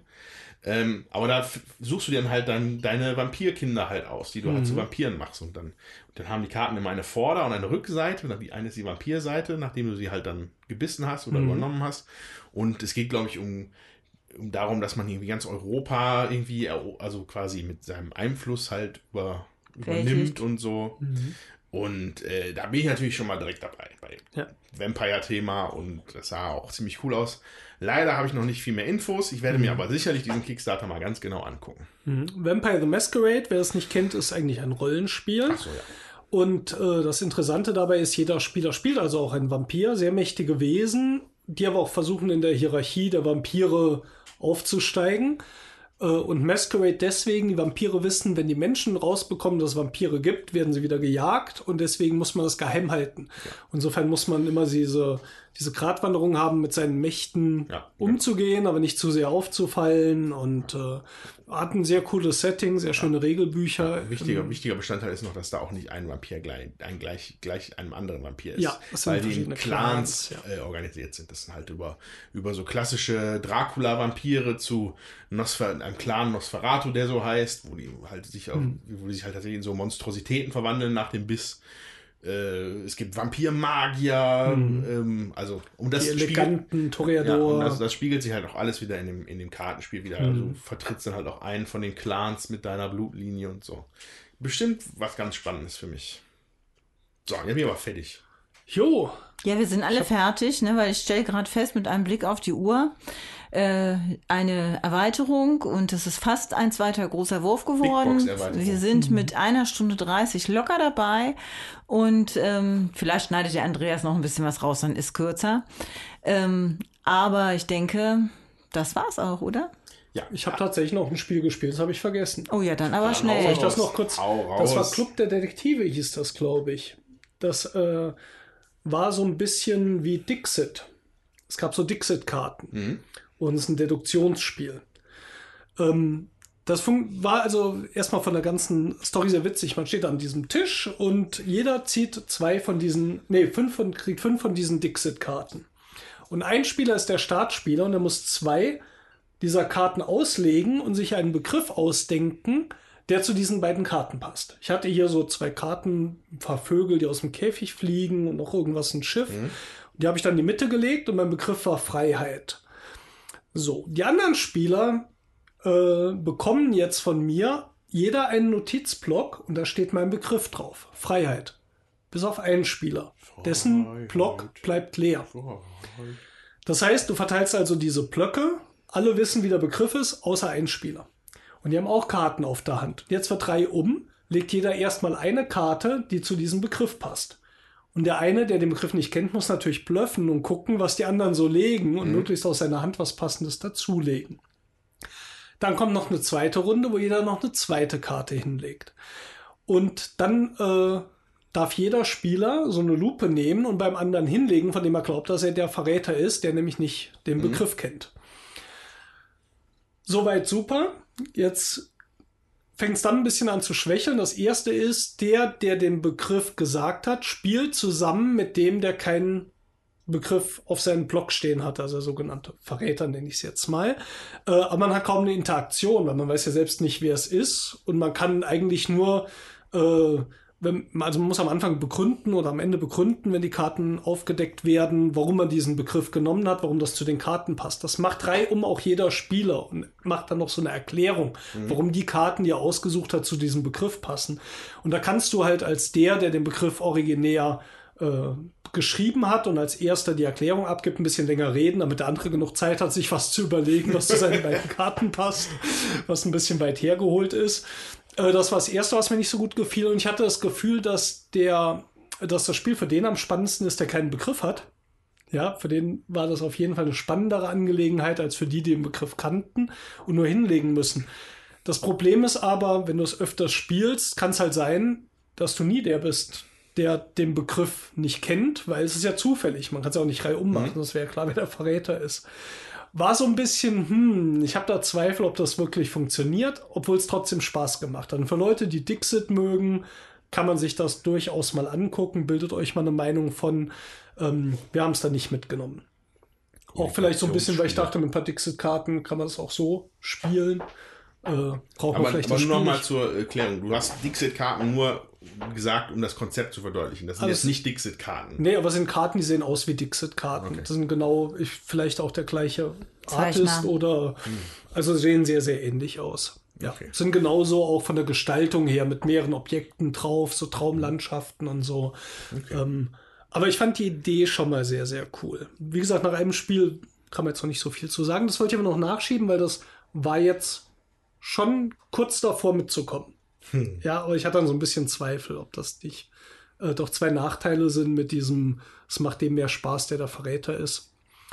Naja, jetzt bin ich aber, glaube ich, durch. Leer Wenn wir nicht gequatscht. noch, jetzt haben wir uns leer gequatscht und ihr seid draußen hoffentlich vollständig über unseren Spielehorizont der Messe informiert. Was nicht darüber hinwegtäuschen soll, dass wir vermutlich 950 Spiele gar nicht gesehen haben. Ja, Ja. Und dazu gibt es ja auch eine ganze Reihe anderer Podcasts. Und da würde ich auch gerne noch mal Hallo sagen und winken zu den Prätagogen und Nico und Team, die inzwischen gewachsen sind auf mehr Personen und immer noch fleißig am Podcasten sind und am Liken auf Twitter und Facebook und so weiter. Hm. Ähm, auch die Bretterwisser, die nach wie vor sehr fleißig sind, und Matthias Natsch. Und ähm, viele Grüße an Pöppelwolf, mit dem wir mhm. schön gespielt haben beim Podcaster-Treffen, das von ähm, ohne Q, ohne Q, Johannes äh, ja. organisiert wurde. Auch dieses Jahr wieder, was wieder rappelvoll war, wo wir auch wieder ganz viele nette Leute getroffen haben. Unter ja. anderem Frank aus dem Schrank. Ja, na Frank mit seinem Spieleschrank. Mit seinem Spieleschrank. Genau. Der hat da immer kuriose Sachen, die er dann bei Nils Herzmann auch in der Miepel-Show mhm. vorstellt.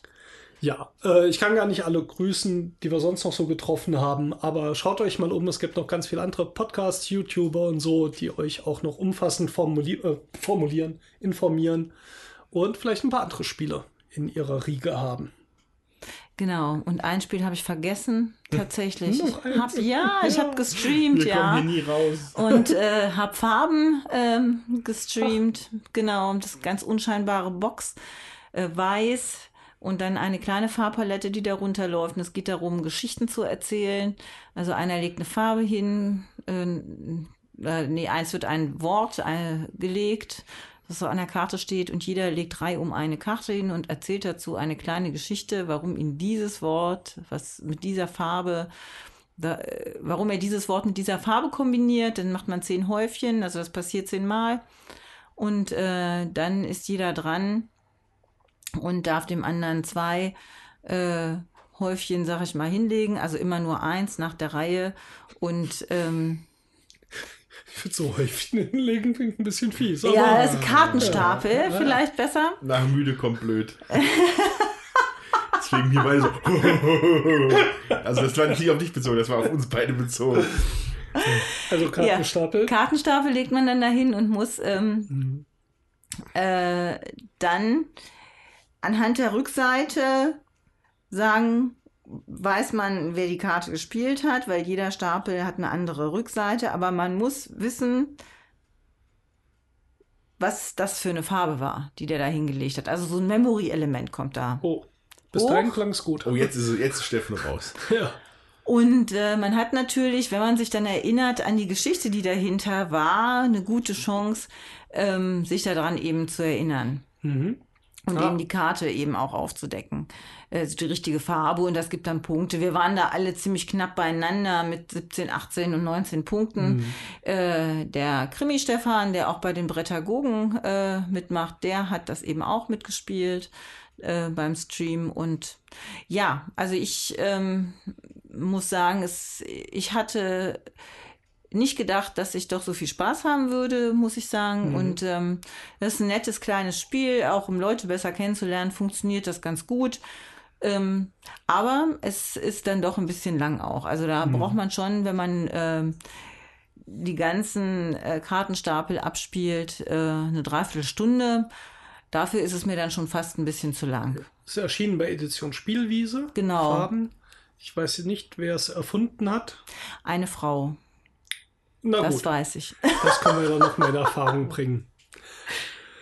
Ich glaube, jetzt kommen wir wirklich zum Ende, oder ja. haben wir noch ja, was vergessen? Ja, ich glaube, die sitzen alle schon draußen und sagen, eine, hört eine auf. Ganz, eine ganz, ganz schlechte Nachricht für uns. Das dauert jetzt wieder ein Jahr, bis wieder Spielemesse ist. Das stimmt. Es sei denn, die im Frühjahr, die gemunkelt wurde, taucht doch noch auf. ja, die kommt gehört, doch, doch, ja? doch, doch. Da ist das Wochenende schon raus und äh, ich glaube, ja, ja. Das ist Ende Moment, März. Moment, Moment, was? Die spielt doch äh, eine kleine Messe der Frühjahrsneuheiten in Duisburg, ja. Ah, also die meinte ich jetzt die, aber nicht. Die hatte ich, die hatte ich schon einkalkuliert. Es wurde gemunkelt, dass die Messe Essen Ach. eine zweite Veranstaltung machen würde. Habe ich aber nie wieder was von gehört. Äh, ging aber so ein bisschen rum. Also da scheint schon irgendwo das zumindest mal ernsthaft zur Diskussion gestanden zu haben. Okay. Äh, vermutlich wurde damals auch gemunkelt, man will sich jetzt nicht das äh, die Butter vom Brot nehmen lassen, weil da jetzt neue Messen entstehen, die offensichtlich im Darf stehen von, sehen für eine zweite Veranstaltung. Und äh, ja, okay, die Spiel doch kommt. Ob jetzt die Messe Essen tatsächlich noch was auf die Beine stellt. Ich war da eher skeptisch, die, die, die weil ich glaube, die sind gut ausgelastet, ja. die große Messe jedes Jahr organisiert ja. zu kriegen. Ähm, ja, die in Duisburg war letztes Jahr schon. Ja, Ja, genau. gab es jetzt schon ein Jahr. Ja, Dann, also auf jeden mit Fall wird- 10.000 Leuten sind die, glaube ich, dann eingestiegen, was auch ein großer Achtungs Achtungserfolg Ja, war. zumindest war das ihre Planung. Ich weiß nicht, ob Nee, ist, erreicht ist haben. Ist ja auch so auch dann. rumgelaufen. Wenn ich mich richtig entsinne. Äh, das hatte ich mir schon eingeplant für Mhm. dieses Jahr. Also was auf jeden Fall ist, ist, dass diese Messe diesmal nicht mit den Ratinger Spieletagen kollidiert. Sehr gut. Äh, also es wird Ende März dann in Duisburg die Spiel doch sein. Das Wochenende vor den Herbst, äh, Osterferien in RW sind die Ratinger Spieletage. Im Mai ist wieder Herne spielt und es gibt noch reichlich andere Spieletreffs, gerade in NRW. Da kann man bei NRW spielt mal gucken, äh, wo denn das ein oder andere Treffen noch stattfindet, wo vielleicht auch der ein oder andere Verlag noch ist und wo man eben auch das ein oder andere Spiel tatsächlich noch ausprobieren kann, wo man auf der Messe nicht dazu gekommen ist. Ähm, da freue ich mich auch drauf und ähm, da werden wir sicher auch bei dem einen oder anderen Event aufschlagen. Und auch der BerlinCon zieht Mhm. ein Haus weiter in noch eine größere Location. In das Werk 1. Goldene Zeiten für Brettspiele. Ja, da Goldene können Zeiten. wir uns doch echt freuen. Genau. Okay, vielen Dank, äh, dass ihr wieder mit dabei wart. Danke fürs tapfere Zuhören. Tapfere Das war jetzt ein Zuhören. bisschen Frontalunterricht, aber ja. äh, wir hatten einfach so viel aufgestaut von, von Spielerlebnissen. Da mussten wir natürlich erstmal Mhm. alles jetzt hier quitt werden. Und auch nochmal vielen Dank an unseren Sponsor www.spieleoffensive.de, die uns unterstützen. Ja, und wir freuen uns aufs nächste Mal, dann wieder mit dem vollen Podcast. Der hier war ein bisschen kurz, 20 Minuten kürzer. Ist auch nur eine Erweiterung. Und dann hören wir uns bald wieder. Es Weihnachten ist bald. Weihnachten bald. Es Weihnachten. Genau, Ja, aber jetzt bald. muss der Andreas noch was sagen, bevor ich schon wieder irgendwie reinquatsche. Äh, mh, Liebe Hörer, liebe. Fans. Äh, wenn ihr uns über iTunes bezieht, ähm, überlegt doch mal, ob ihr noch im Herzen vielleicht fünf Sterne für uns finden könntet. Äh, ähm, es geht ja auf Weihnachten zu, ja, wobei jetzt hier nicht, aber äh, jetzt hast du mich dynamisch gemacht mit dem Weihnachten gerade. Na. Äh, jedenfalls, gebt uns fünf Sterne, gebt uns ein positives Review. Dann werden wir noch viel tollere Zuhörer wie euch bekommen. Ja, und liked uns auf Facebook und Twitter und allen anderen sozialen Netzwerken, wo wir vertreten sein könnten. Aber ich glaube, das sind die beiden, ne? Woanders sind wir nicht. Ja, Instagram ist ziemlich ungefüttert von uns aktuell Ja. mit neuen Fotos. Äh, ja, Okay, dann liked uns auch da. ähm, und ja, wir freuen eu uns, wenn ihr auch das nächste Mal wieder reinhört in unseren Podcast. bis dann. Tschüss.